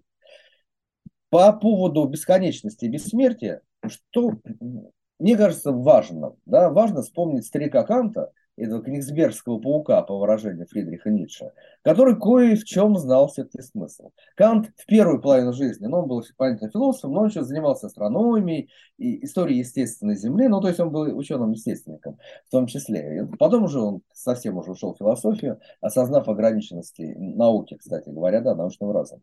И он сформулировал так, мне кажется, это, это важно для практической жизни, не только для философии, какой-то там высоколобый, да, такой заумный, а просто для практической жизни. То, что сформулировал Кант, и, ну, так или иначе мы на своем опыте это сказать, чувствуем, понимаем, он просто это сделал, ну, более, так сказать, выпуклым, что мы можем, сказать, освоить. Он сказал, что наш разум э, сталкивается с антиномией, то есть с неразрешимыми противоречиями.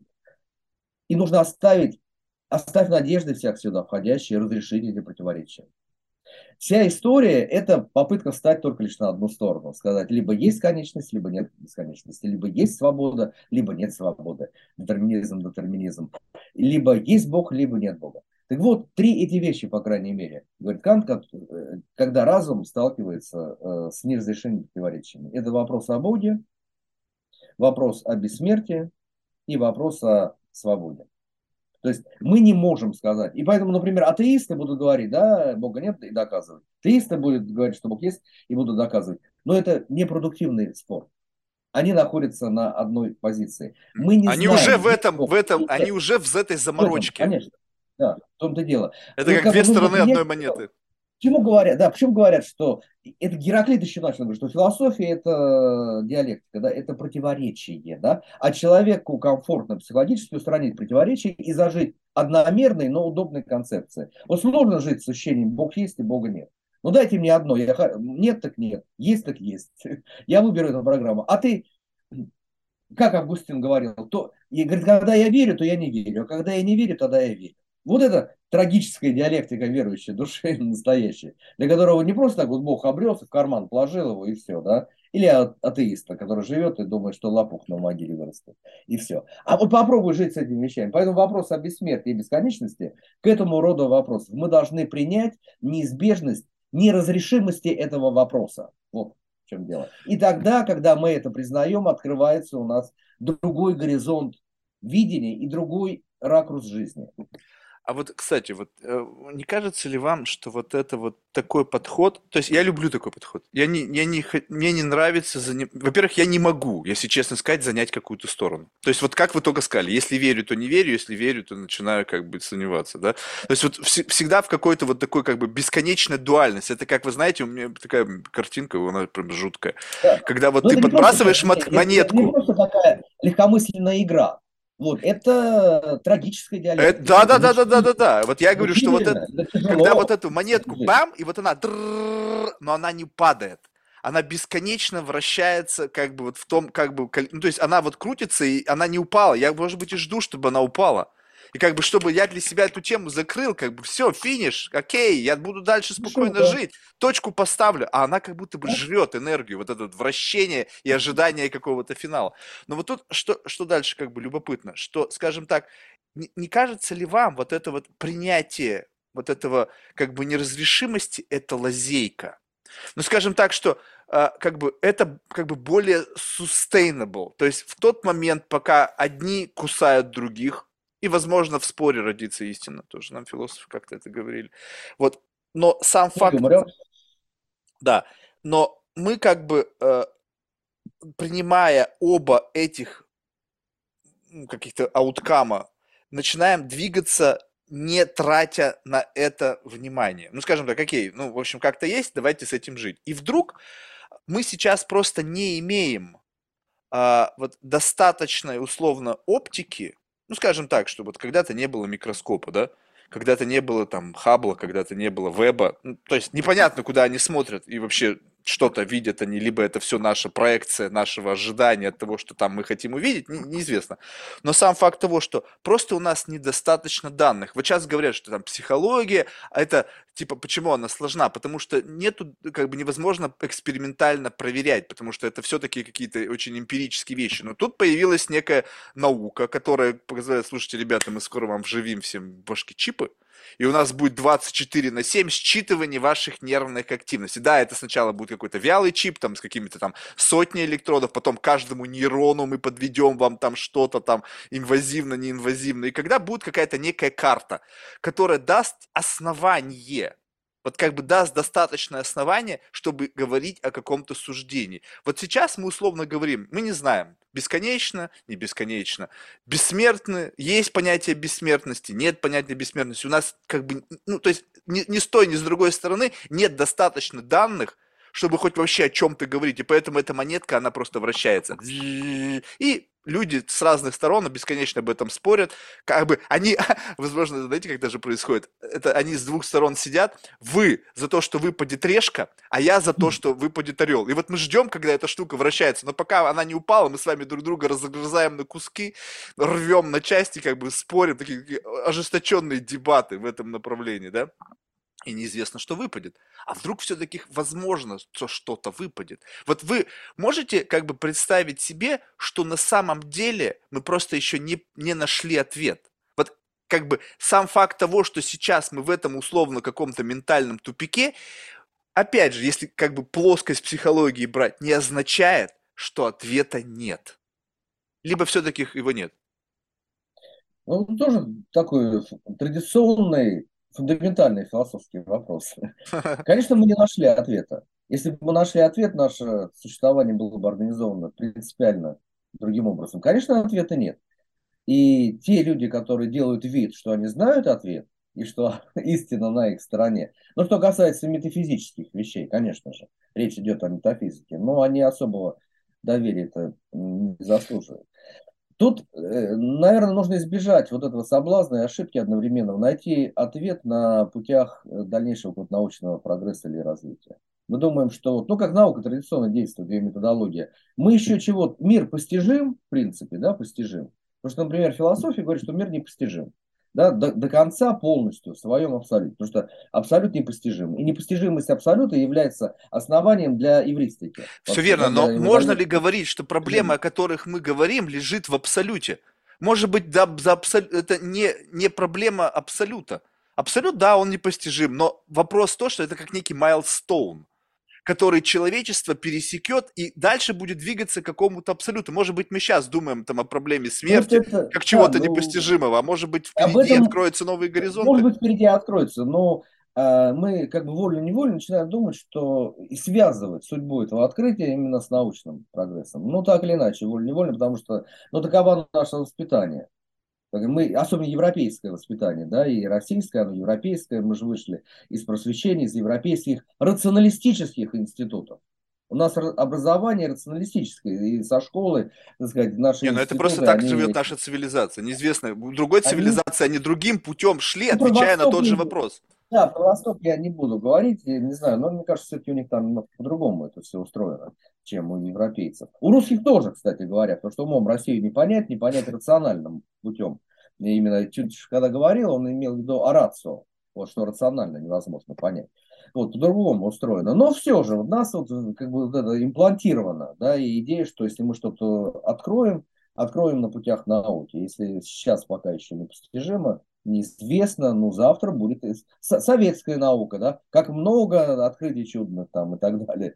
Вот. И завтра, не сегодня, завтра, завтра, не сегодня. Сегодня подождите, а вот завтра уже. И вот этим обещанием завтра, собственно говоря, и что-то совершается. Действительно, там наука нельзя сказать, что она стоит на месте, какие-то вещи совершаются. Но если посмотреть с точки зрения такого философского циника, да, а возы ныне там. Он говорит, ну да, хорошо, вы там наделали, надо посмотреть, жизнь то же самое, войны не прекращаются. Человек, а, одна болезнь ушла, другая эпидемия пришла, да. Ну, смотрите, ну что изменилось-то? Ничего не изменилось. Стоило ли прокручиваться, совершать такой э, колоссальный такой движ?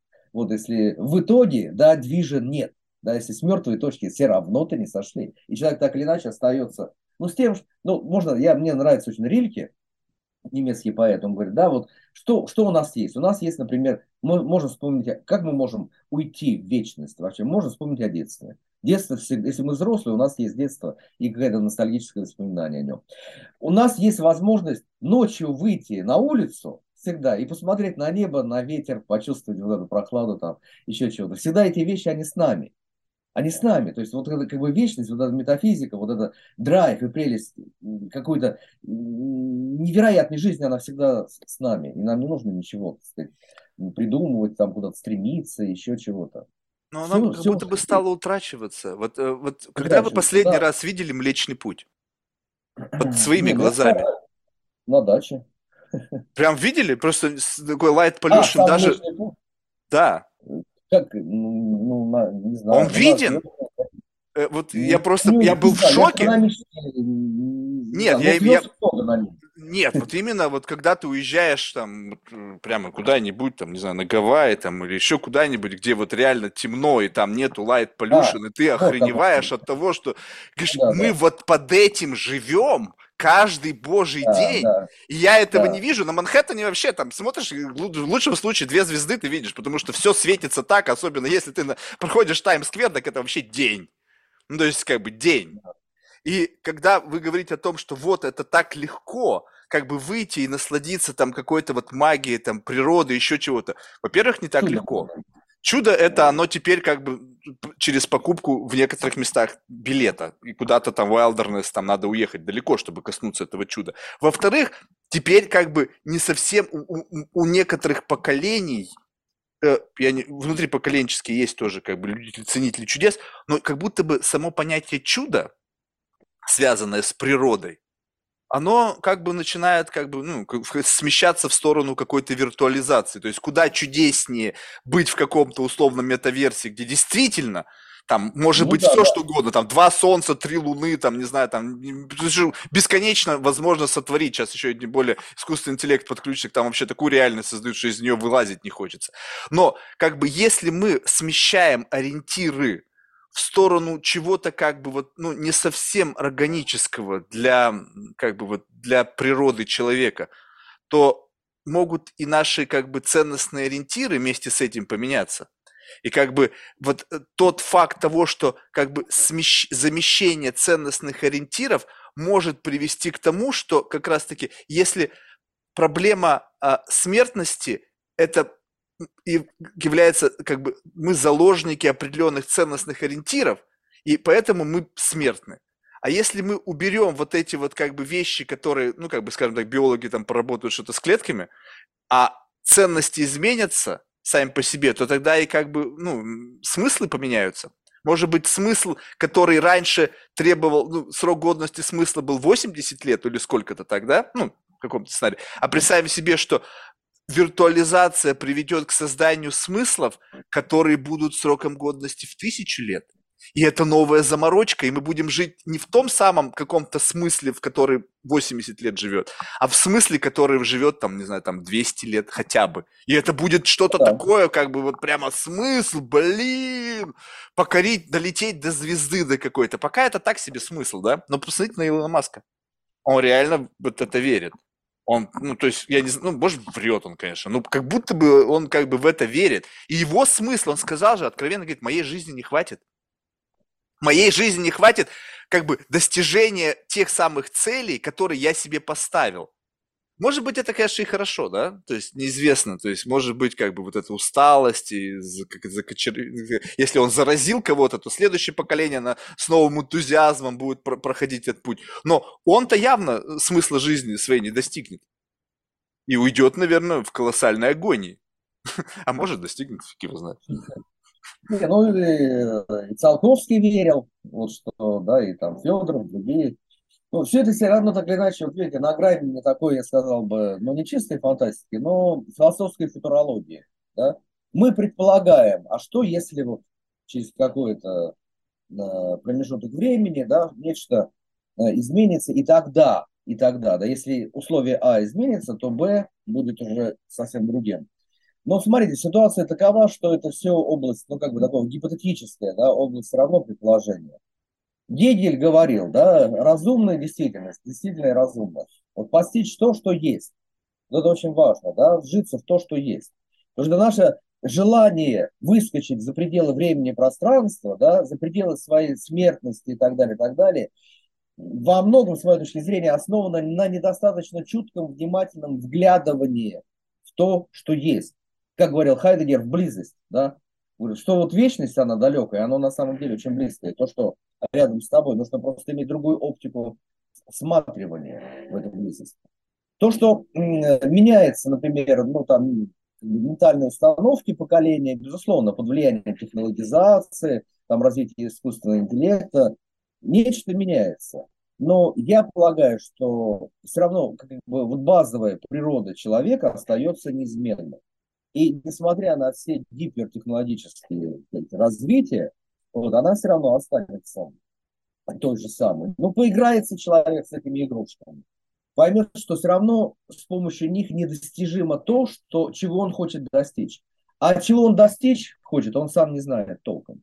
Как говорил Лосев, Алексей Федорович Лосев, русский философ, замечательно, говорит, никто не знает, в чем смысл жизни, однако все живут. Аминь. Э, да, но еще тут самое любопытное, что э, я, э, что вот особенно сейчас, вот в этой вот в современной культуре, чувствуется, когда ты смотришь, ну, на молодых людей, ну, честно, мне 25-35 лет, и они артикулированно, прямо вот с такой как бы четкостью говорят о смыслах жизни, что вот я, мой смысл жизни это. И прямо вот как бы вот, ну, то есть понятно, что там, может быть, пиар-отдел поработал, но смысл в том, что как бы вот это навязывание того, что можно ухватить это вот как бы вот, вот в самом начале пути, и потом как бы вот внутри вот этого как бы ухваченного какого-то смысла жизни прожить. Вот ну, представь да, себе... Это, это устроено как, как принцип по резюме американского эссе. My research там такое-то, да? My message там то-то, то-то, то-то, да? My aim там, my meaning и так далее. То есть, э, вот, да, есть эссе, да, я в нем четко определяю цели, задачи, вот, и, и формулирую. Главное, правильно сформулировать и уже потом жить беспроблемно. Да, но вот представим себе, что вот, скажем так, вот э, как бы совокупность ваших знаний которая привела вас в ту точку, где вы сейчас находитесь. Ну, скажем так, вот все, что произошло с вами в жизни, вот скажем так, некий experience, э, касание, вот это, вижу огромное количество книг, которые вы либо прочли все, либо еще планируете там прочитать. Ну, то есть, инструменты. Это ну да, вот эти все инструменты. На каждый из этих инструментов, на каждый из experience ов тратилось время. Часы, минуты, дни, года. А теперь представим себе, что мы можем же предположить, что, ну, пусть немножечко, опять же, фантазийный сценарий, то вот тот самый аккумулятивный набор знаний и experience ов может быть инжектирован посредством, как в «Матрице». Бррр, я знаю камфу. И теперь представим себе, что вы, не знаю, десятилетний пацан, но имеете в голове ну, скажем так, не десятилетия. Я не знаю, когда происходит формирование вот как бы нервной всей функции, вот до того момента, пока как бы она, как бы вот она пика достигла, потом начинает деградировать. Вот к этому моменту у вас есть все.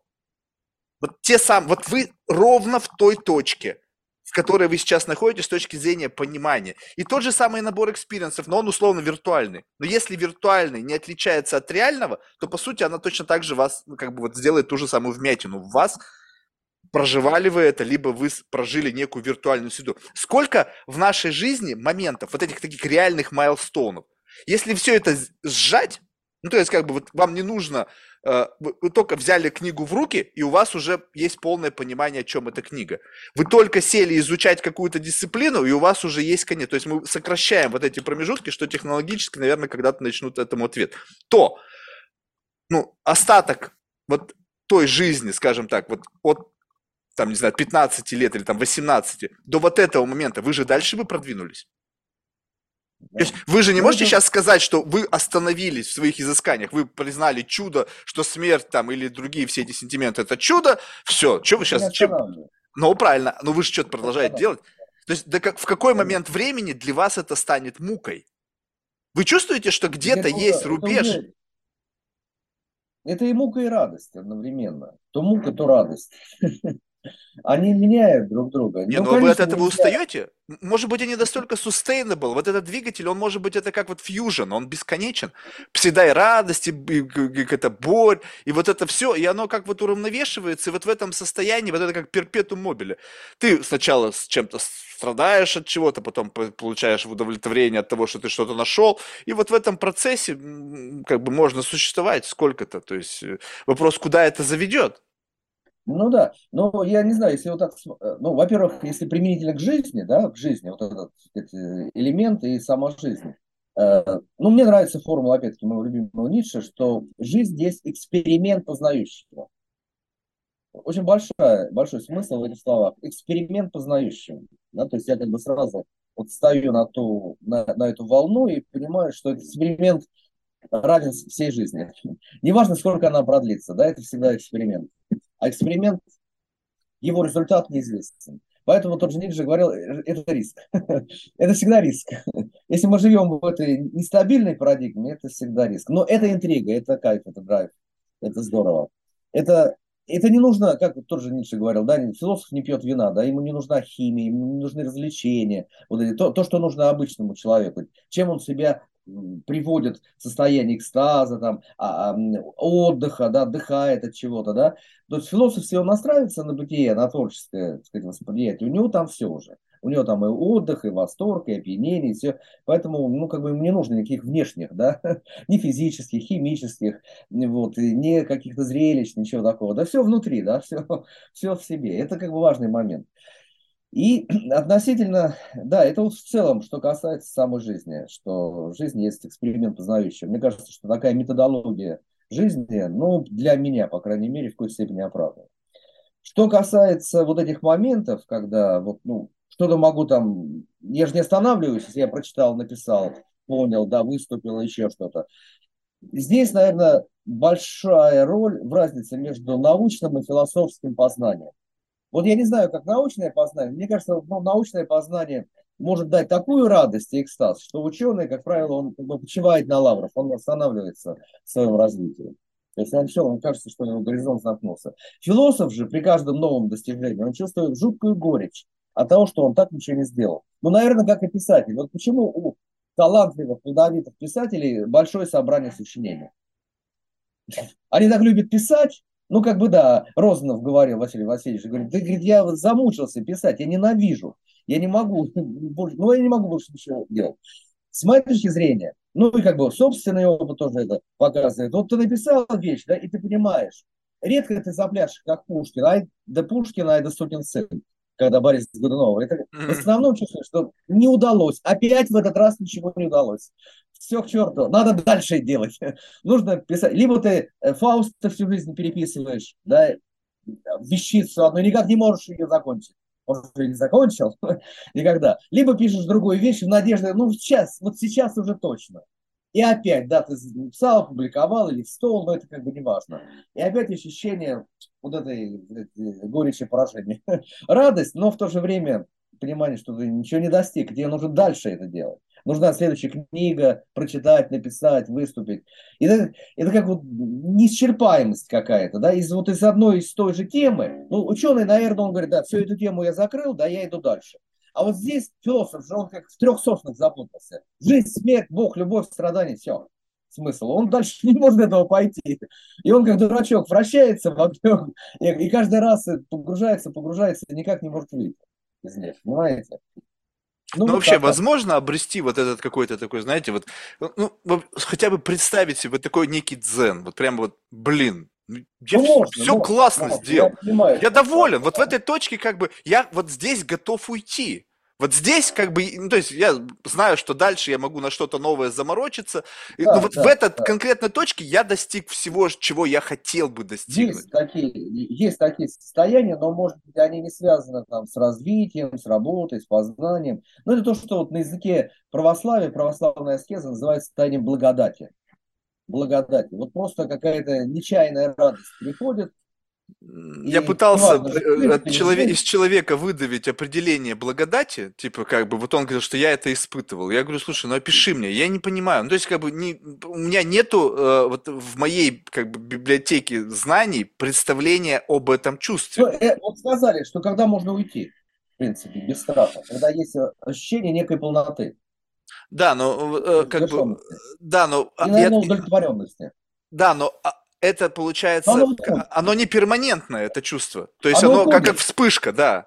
Оно, да, оно пришло и ушло. Ну вот так же, как и, и счастье, так же, как и радость. Оно, все, все это, все это не перманентные да. вещи. То есть это какие-то вспышки. Есть соблазн приручить. Вот современные психотехники, они говорят, мы вас научим это держать тебе. И в любой момент доставать из кармана, когда нам это нужно. Не, ну это ностальгия. Чтобы... Это, не, это не само чувство, это ностальгия об этом Когда чувстве. не будет живой, живой жизни, вот, с ее непредсказуемостью, с ее взлетами и падениями, с ее вообще вот этим всем безобразием жизни, с ее неустройством.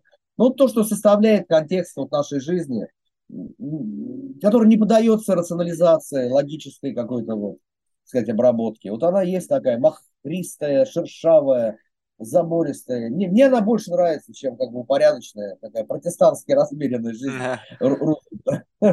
Тайм-менеджмент. Я не знаю. Мне никогда ничего особо не планирую. И... Живу в парадигме авось. Вот. Тоже, кстати говоря, Да, но вот идея. Вот, вот супер идея. Я в последнее время так как раз таки живу. То есть что-то будет. Что-то, что будет. будет. Что-то не, я даже не то, чтобы не надеюсь, я просто как бы знаю, что что-то будет. И будет оно хорошим, плохим, будет каким угодно. Нельзя быть будет, готовым да. к тому, что будет. То есть, как, потому что ты не знаешь, что там с тобой будет, и поэтому, раз ты не знаешь, что ты не можешь быть готов. И поэтому да. вот эта вот бесконечная как бы необходимость как бы быть готовым к чему-то, то есть, условно, я как бы так вот э, к какому-то такому жизненному пути, то есть, можно ли опять же говорить, что мы как бы в принципе готовы к определенному жизненному пути? То есть, как бы у нас да. есть что-то, что не является, возможно, конечным. Скажем так, вот у меня в моем рюкзаке, там, он, допустим, есть там топор. Это еще не дом. Но если у меня есть топор, то чисто теоретически у меня может быть дом. Потому что я могу этим топором в лесу там срубить деревьев, там, не знаю, сделать сруб, там, не знаю, крышу, и вот я как бы уже там в чем-то. То есть, условно, у нас есть как бы какие-то предустановки, которые способны помочь нам пройти этот путь. Как бы, но вот в современном мире как бы э, с одной стороны, как бы как будто бы от из корней в школьной программе говорит, так, вам не нужно это знать, вам в, в, в рюкзак надо положить только iPhone, там есть Google, все пом- поможет. Но как бы на уровне скиллов, типа смотри, какое, какое количество всяких э, ну, курсов, программ обучающих, вам нужно да, эти да. скиллы, эти скиллы, эти скиллы. То есть, как бы решили выкинуть там, не знаю, Достоевского, там, не знаю, там, кого там, э, ну, в общем, чего-то там из школьной программы, там, Озера Африки, там, Куликовскую битву, сказали, нафига? Ну, да возьми скилл, не знаю, программирования, возьми скилл там того, другого, третьего, и как бы все вот эти вот скиллы, они как бы для того самого виртуализированного мира, в котором как бы ты, от, в который тебя как бы отправляют. То есть в реальном мире у тебя нету, ну, то есть ну, не остается никаких скиллов, но зато у тебя до хрена скиллов для виртуального мира. То есть как будто бы готовят. И вот, не знаю, согласитесь вы со мной или нет, что как решить проблему условно человечества? Ну, то есть как бы мы вот постоянно какая-то вот такая бушующая масса. То есть не, не я, а как бы тот, кто может эту проблему решить, разумеется, но... Ну, как бы... Не, но... Решать ну, как бы, э, скажем так, что это же, ну, опять почему-то в матрицу все это скатывается, но смысл в том, что, как бы, если каждому дать то, что он хочет, вот прямо вот вам дать то, что вы хотите, условно. Скажем а так, я не ваш... знаю, что я хочу. Да, ну... Я не знаю, как сказал русский философ Корсавин очень хорошо, тварь не знает, чего хочет. Ну, имеется в виду тварь, но человек. А, тут давайте не так смотрим, что вы не знаете, что хотите, это естественно, но имеется в виду, что логика такая, что что вы делаете, оно всегда, всегда как-то вознаграждается. Как-то. И вот эта система, она будет знать, подключена условно к центрам вашего вознаграждения. Вы написали статью, ну, просто написали, это ваша стандартная рутина. Но раз и в пир комьюнити сказали, блин, Владимир, ну это блестяще. Как бы это комьюнити, оно могло сказать как угодно, но в силу того, что оно абсолютно виртуальное, оно будет давать вам ровно то. Вы, не знаю, э, ну, в общем, что, любой ваш жизненный experience, он не будет простым. Вы будете с чем-то, это будет какая-то сложность, но она будет вознаграждаться. Как бы, скажем так, сейчас можно написать статью, потратить на это, там, не знаю, несколько месяцев жизни, раз, и все сказали, фу, какое говно. То есть, как бы, м-м, руки припали. Может быть, наоборот. Может быть, вам это нужно. И по, в силу того, что вы как бы столкнулись с вот этим резистансом, нет, я переделаю, я стану лучше. Окей, в этот раз вам специально сказали лажа. В следующий раз, блин, вот это блестяще. Я такой, ну вот, видишь? То есть, настолько, мне кажется, мы манипулятивны. Просто как бы вот, ну вот, если каждого подключить, грубо говоря, к какому-то там э, не отличающей от реальности, и каждому дать прожить условно вот той, вот тот самый тяготеющий к его натуре сценарий, ну, скажем так, вот вам дать ваш путь, э, ну, не знаю, там, философа с подкреплением, вот как бы с тем самым, который в реальности может не быть. Ну, скажем так, ведь есть много людей, которые занимаются наукой, и несмотря на то, что они считают, что то, что они создают, оно как-то вот обществом, ну, как бы, ну, что-то, что-то там пишет. Ну, конечно. Ну, тут, да, это, в общем-то, традиционный такой вопрос. Но есть, конечно, приятно, если твоя работа, она, так сказать, награждается, да, хотя бы в плане там признания, но ты материально никто не откажется, если она награждается, да, да и появляется в процессе работы ты испытываешь э, удовольствие. И все, а и, и будешь, не будешь творить зла то, то будет удовлетворенность, потому что одного удовольствия мало. Удовлетворенность, да? Чтобы и, и, да? А эта удовлетворенность, да. она будет как бы, как, э, как бы вас все больше и больше Но. втягивать в этот процесс. Это понятно, да, она вызывает тому, чтобы его продолжать. Но с другой стороны, вот, ну, я не знаю, как другие люди, ну, мне так кажется, что э, вот творчество во многом основано на чистом процессе, оно не ждет вознаграждения. То есть награда сама себе, как Сенека говорил, добродетель не ищет себе награды. Она сама себе награда.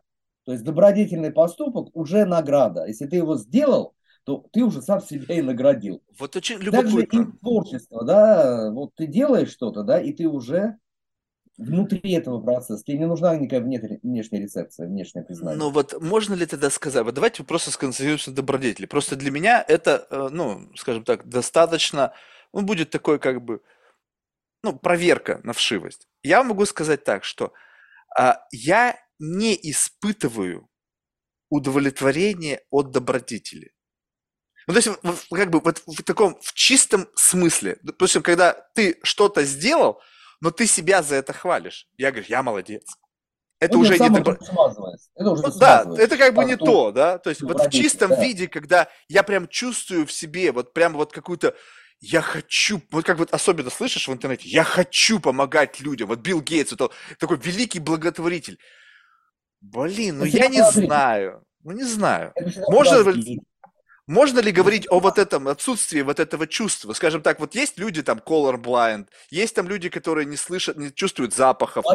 Все правильно. Опять-таки, э, вот это, э, это моменты, опять сошлюсь на Ницше, когда мы внутри чувствуем награду, сами внутри себя за свою собственную добродетель, вот за совершенный поступок, то мы ее как бы смазываем. У нас обнаруживается очень лукавый корыстный мотив.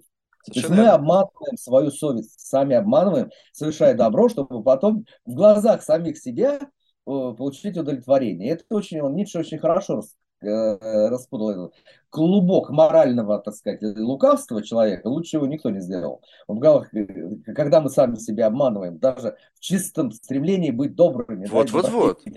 Поэтому это не pure sense. Да, да, да, не, не pure sense, все правильно. Но тут то, о чем говорит Сенека и сказать, другие, это как раз вот та добродетель, ну, никогда, вот известен э, случай с Толстым, вот когда он там подал рубль проститутке, и ему было приятно, когда видели окружающие. Вот, внешняя валидация, следующий ну, этап. Вот это да. Но тут имеется в виду, что я как бы делаю ее по умолчанию. То есть, если я не ставлю себе вот этого механизма, если я его отрубаю, значит, я уже морально продвинулся. Если же я оставляю себе вот эту лазейку, когда я я поел, и мне хорошо. Я знаю, что, так сказать, я что-то совершил, и потом я знаю, ради чего это делаю. Я знаю, что если совершу добро, мне будет э, совесть, как мне скажут, приятно. Если я совершу зло, мне будет угрызение совести. А вот на этом этапе я, когда делаю добро и добродетель, я отсекаю возможность дальнейшего э, валидации, да, э, признания от самого себя прежде всего. И вот тогда я сделаю шаг вперед. По пути нравственного, не деланного, не дутого, не дутого, а по пути нравственного совершенства. И никто меня не обманет здесь. Я сам буду знать, ради чего я делаю добро. А, ну вот это в том самом смысле, если у вас как бы совесть не коррумпирована. Ну то есть как бы вот если... Ну, ну то есть вопрос в том, что... Вот и надо работать, вот оно и есть нравственное совершенствование, нужно избавляться от коррупции совести. Ну, вот, вот, вот и задача, вот... кстати говоря, тоже очень большая. Делай поступки и смотри, и лови себя. Сколько из десяти будут чистые, а сколько нечистые. За сколько ты получишь э, награду сам от себя. Но вот, а если смысл в жизни... Ну, то есть, как... Да, но вот представим себе, что вот кто-то же говорит, что смысл в жизни в самопознании. А... Ну, в том числе ну, какая-то одна из частей смысла в жизни, да? Но если, как бы, вот я условно познал себя, ну, в какой-то мере, скажем так, я признаю, что моя совесть коррумпирована. Некий такой, как бы, момент просветления и самопознания. Получается, да, что, что, с одной стороны, как бы я, получается, ну, при, приблизился там на один или там сколько-то шага к пониманию себя. То есть, но следующий шаг, как только я познал себя и увидел, что во мне есть социально неодобряемый аспект, да, то есть, как бы, ну, вряд ли кто скажет, что скоррумпированная совесть это хорошо. Ну, просто ему скажет, Марк, не, надо с собой работать. И получается, как только я познал себя или приблизился к этому, моментально включается общее давление, и я должен себя уничтожить. То есть я должен бороться со своим там коррупционером внутренним, я должен там вот это все как бы делать, как бы, блин, ребята, я вроде только познал, вот, вот я, вот дайте мне с собой пожить вот с таким вот. Ну ты говоришь, нет, иди, вот есть бенчмарк, некого морально-этического там, э, какого там императива. И ты должен подойти со своим компасом морально-этическим, посмотреть, где True North, и не знаю, что ты будешь делать, выравнивайся по этому True North. То есть, как бы, тогда смысл нами познавать себя. Если я еще дальше продвинусь, там вообще неизвестно, что будет. Я буду всю жизнь... Не обязательно себя разрушать. Разрушать себя не обязательно. А?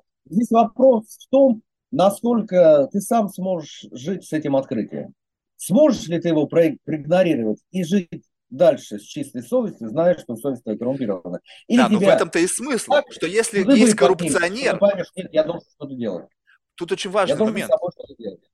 Да, но вот если как бы я в какой-то мере я могу сказать, что совесть лучший контролер для меня. Но если да. есть коррупционер, то совесть может как бы вот она грубо говоря, как вот если представить совесть в виде некого такого судьи, который заносит молоток, прежде чем произвести вердикт. И вот в этом процессе, как бы, знаете, опускается вот эта вот рука с молотком, летит, время замирает. Тю. И в этот самый момент появляется коррупционер, он подходит к этой совести и говорит, слушай, ты что, какой вердикт? Ты гонишь, что ли?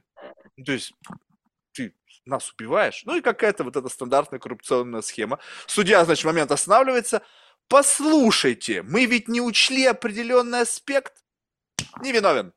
И как бы вроде бы я ощущаю, что а, а, а, я вот уже на, на скамье подсудимых, и сейчас совесть вынесет мне вердикт, виновен, там, и будут последующие муки, страдания и все остальное. И появился, как только этот внутренний коррупционер, он не допускает этого. Соответственно, уже нарушен сам процесс осуждения меня за любой поступок. Ну, да, да, я я просто, может быть, не совершаю тех поступков, где там не будет разговора, и никакой нахер коррупционер не вмешается. Скажем, если бы я убил человека, я не знаю, наверное, бы я бы не справился с муками совести. То есть, как бы, сложно себе представить, но я не хочу даже пробовать. Вот. Но смысл в том, что такие майнер, вот эти детали по жизни, да, которые как бы, ну, можно там зарешать, они у меня очень хорошо решаются. То есть, как бы, такое, как бы, ну, прям идеально. И я понимаю, что с точки зрения внешнего мира это неправильно. Но э, как бы я либо живу, как бы и признаю свое несовершенство, либо я забываю о себе и живу жизнью, когда я постоянно принимаю решение так, как от меня ожидает тот или иной культурный Но это несколько ансамбль. получается такая теоретически усложненная конструкция жизни. Э, тогда повседневное поведение было бы трудно представимым вообще. Механизм работает, работает во многом интуитивно, что ли, как бы безотчетно и бессознательно. Есть такая э, ну, как бы инстанция важная, да, в работе, вот когда э, э, коррупционер совести, да, начинает свою эту игру, свою сделку, э, ну, господи, ну тут же э, Федор Михайлович, тут же Достоевский, да, но раскаяние, раскаяние и покаяние. Это происходит в человеке без того, что он начинает выстраивать эту логическую цепочку. Если он достаточно четко осознал и обжегся, то механизм, почему он настаивал на покаянии, считал, что покаяние можно искупить любой грех, любой степени тяжести. Общество не простит, другие люди не простят, но Бог простит, потому что он видит, он сердцевед, он видит глубину раскаяния. И вот это раскаяние как бы сгорает коррупционер. Все, просто-напросто. Но что нам очень важно, не дает защиты и гарантии от следующего Вот. То есть как Это будто не накапливаемо. вот, Нельзя оно сказать, сгорело и все, и ничего не стало. Да, и в следующий раз ты, поэтому церковь, например, каждые три недели предлагает людям исповедоваться, зная, что за три недели будет уже выше крыши. Не, ну, э, Накопится. церковь это хоть какая-то есть церемония, то есть ты идешь там что-то, вот, а, а тут это когда внутри вот А это происходит да, сжигание, да. зжик, и все, и как бы такой думаешь, ну да, ну ладно, как бы могу жить Нет, ну не дальше. так, ну, конечно, ну не так. Ну, ты мо- можешь там заплакать, там еще что-то, как бы потрясение какое-то быть, там еще что-то.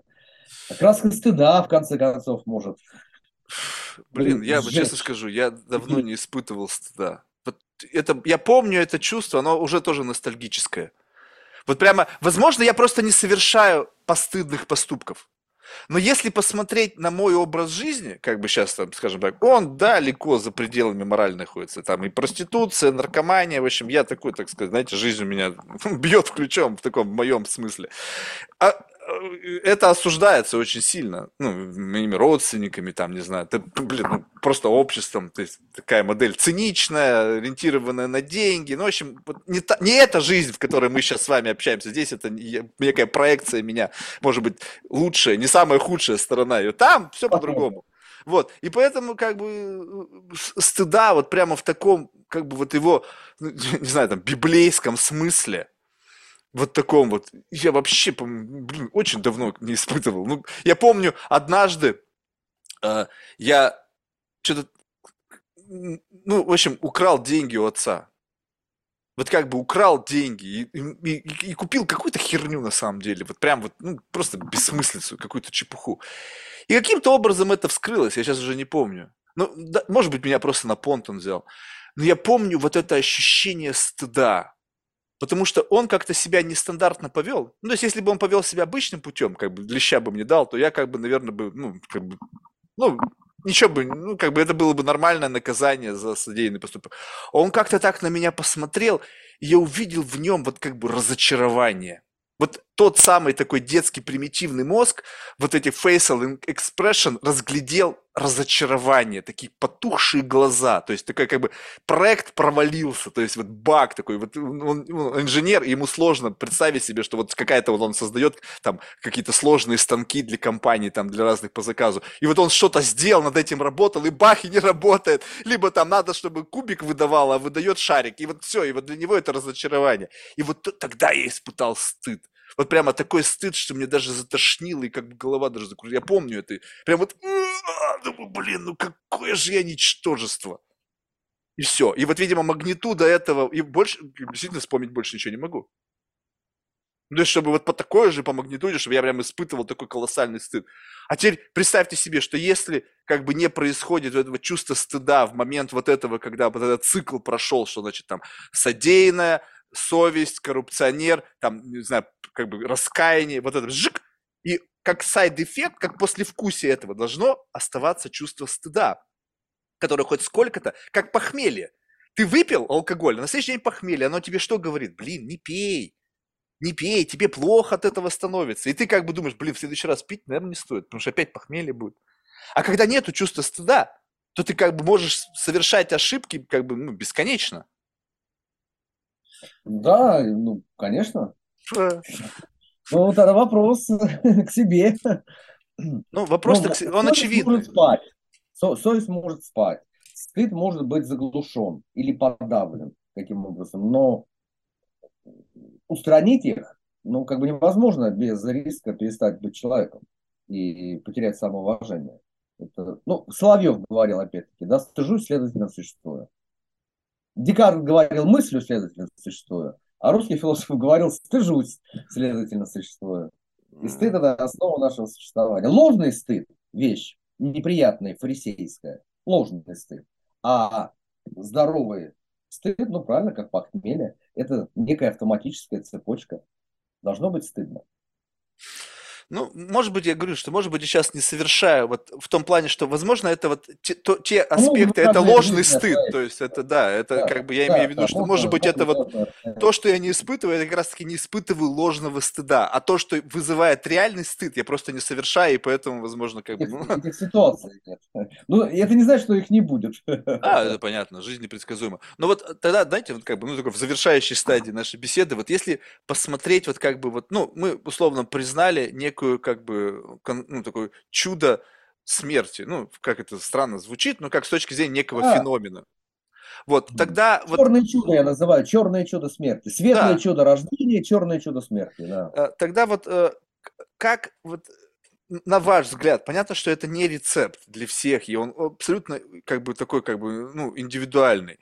Но вот осознание для вас вот этой как бы final destination, вот этой конечной точки, к которой так или иначе вы придете, а как бы как ее как бы изменить к этому условно отношение, чтобы не, не было вот этого влияния э, как бы внешнего на как бы нагнетание вокруг этого ивента неизбежного чего-то, что как бы может помешать вам нормально жить. Вот я, вот для меня есть некий страх смерти, который лишает меня в жизни очень многих моментов. Допустим, я не прыгаю с парашюта.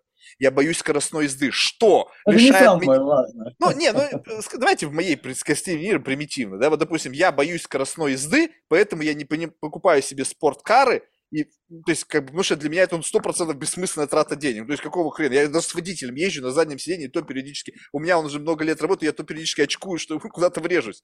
То есть, как бы, и получается много страхов смерти, который меня лишает тех или иных как бы наслаждений. Когда ты смотришь на людей, которые там экспер... какие-то путешественники, они там то на Северный полюс, то с парашюта, то там на серфинге там по каким-то... Я вижу, что у них условно вот в этом месте отсутствует страх смерти.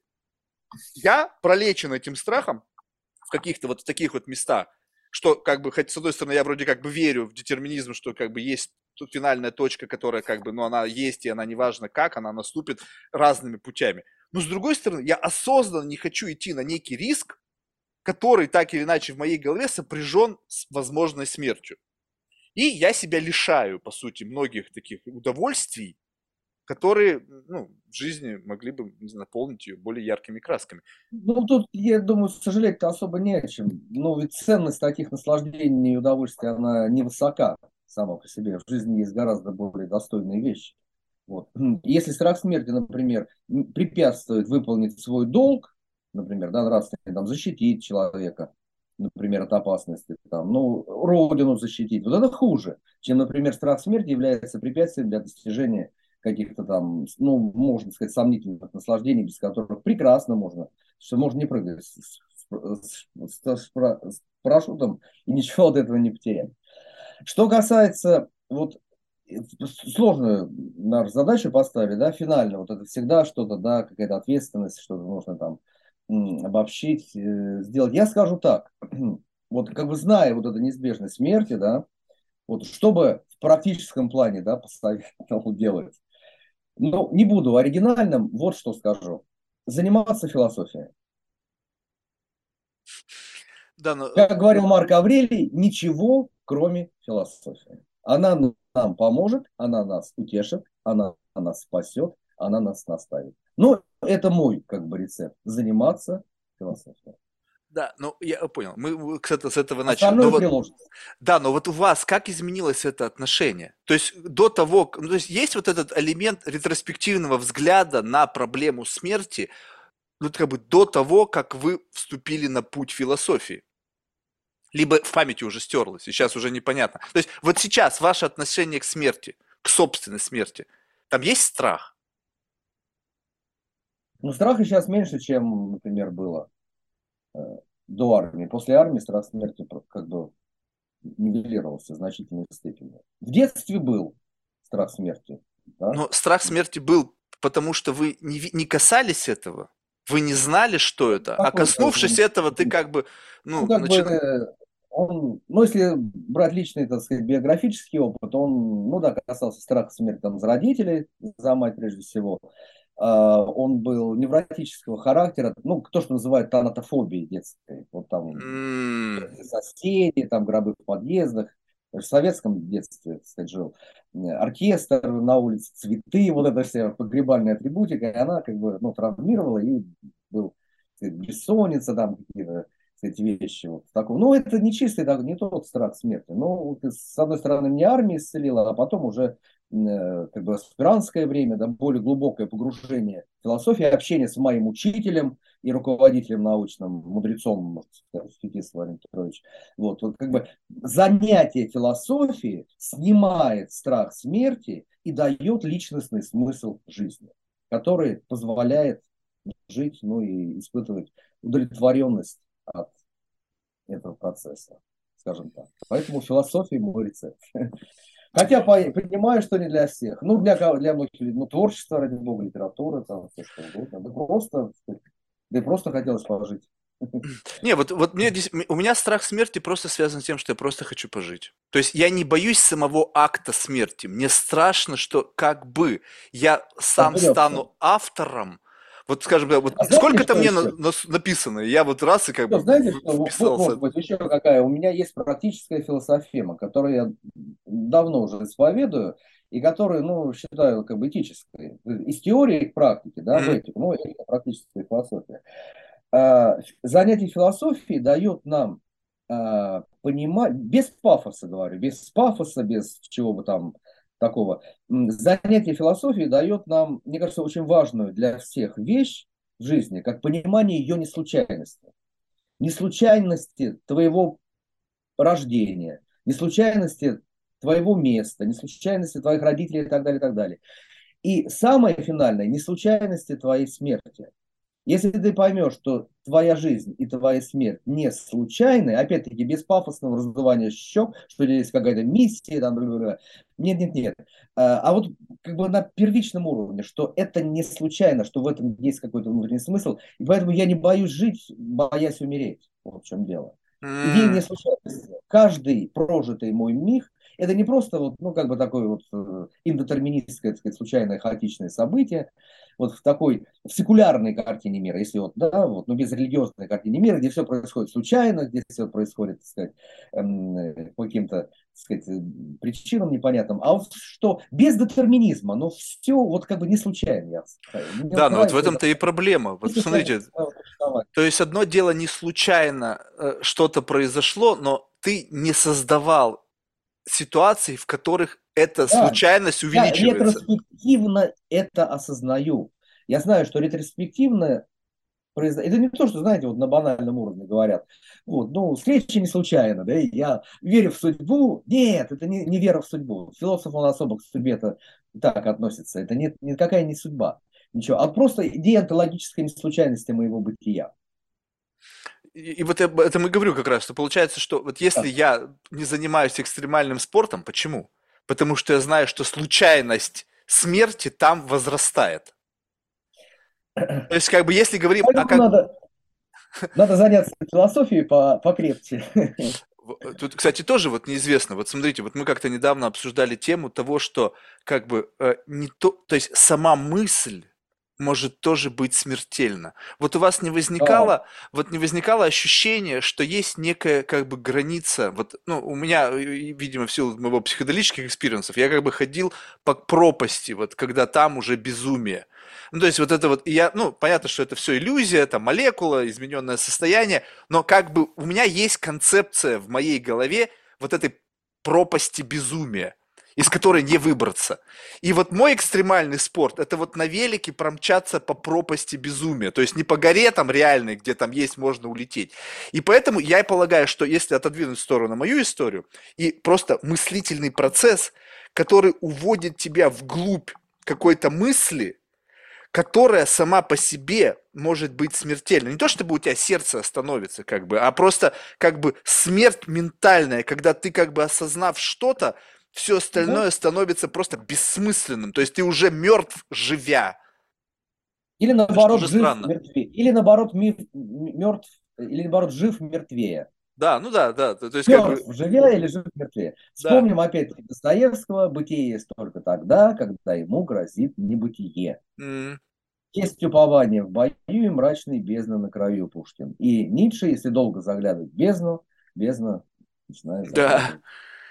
Это опыт смертельный, экстремальный, но очень необходимо, крайне необходимо. А можно вот, как, как долго, вот можно ли говорить о том, что вот если ты умер внутри, условно, умер вот в философском смысле, то есть не то, чтобы ты разочаровался, а просто как бы постиг некую смысл, который как бы ты должен был условно постигнуть. То есть Mission Accomplished случайно рано, шоткат, блин, там через 80 лет, вот бам, и вот это внутреннее ощущение, такое как бы, не то чтобы пустоты, это несколько другое, как бы законченности и ничего в этом мире больше не, ну, как бы не, не вызывает каких-то вот, ну, каких-то стимулов. То есть, вроде ну, бы, как бы тело живет, а внутри уже все, как бы, ребята, ну... Это состояние, опять-таки, типичное для человека. Раньше это называли меланхолией, mm. Сейчас это, это меланхолия. А. меланхолия, Это меланхолия, которая в большей степени свойственна, конечно, творческим натурам, тонкокожим, это понятно. Сейчас это депрессия более массовая, вот, или там уже более жестко, там, много депривации, экстенциальная фрустрация, когда уже суицидальные синдромы появляются, апатия сильнейшая и так далее. Вот. Ну, это, это приходит, это уходит. Так же, как благодать. Благодать пришла, ушла, и почему депрессию не знают, как лечить? Ну, в принципе, ее не знают, как лечить. Она, что, если не знаю, что такое депрессия. Она не доведет тебя, если до гибели, она уйдет. Она уйдет. Потому что внутри нельзя ничего сделать. Человек в этом состоянии, он, в том-то есть и ужас, он ничего не будет делать, чтобы из нее выйти. То есть у него нет внутреннего ресурса. Как раз сущность депрессии в том, что она убивает возможность из нее выхода.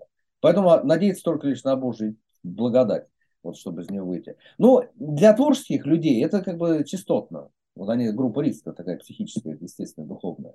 Вот. Ну и продуктивно. Ну, например, ну, ну, по себе знаю, когда я, не знаю, была депрессия, не была, может и была, но когда накатывает состояние, которое можно назвать черной меланхолией временами, да, это очень неприятно. Ну, черная меланхолия лучше, так сказать. Оно, конечно, жуткое, оно противное, неприятное внутри. Вот. Но когда оно проходит, то ну, появляется творческий прорыв. Это как бы и жизненный творческий прорыв однозначно. Удивительно, что вот как бы я просто, ну, с достаточным уже количеством людей разговаривал, и как бы вот когда вот люди описывают вот эти чувства, с которыми они не могут справиться. Ну, то есть вот честно скажу, что у меня редко бывают ситуации, в которых я не могу с чем-то справиться. Ну, то есть, как бы, у меня, я помню, у меня воспоминания об этом есть из детства. У меня были какие-то там, какие-то тревоги, ну, я очень быстро с ними поборолся. И с тех пор, если что-то происходит, состояние меланхолии, ну, просто классно, что мы определили его, я как бы, ага, сейчас я испытываю это. Ну, то есть хочу это испытывать, да, я посижу еще в этом сколько-то. Ну, так, ладно, дальше, поехали. Перемотка, скип, и как бы я не, не может быть, опять в жизни не происходят обстоятельства, которые меня на такое дно погружают, что как бы я оттуда не могу самостоятельно выбраться. То есть, когда вот эта вот реакция настолько запущена, но в целом вызывает ощущение, как бы вот это вот как бы преодоление вот такой проблемы, мне кажется, оно как раз-таки трансформативно. То есть вот выходы из вашего вот этого состояния, когда вы описывали такое неприятное, вы вышли оттуда другим, либо просто это был какой-то, ну, как бы неприятный момент, другим, как бы... Другим. Другим, другим.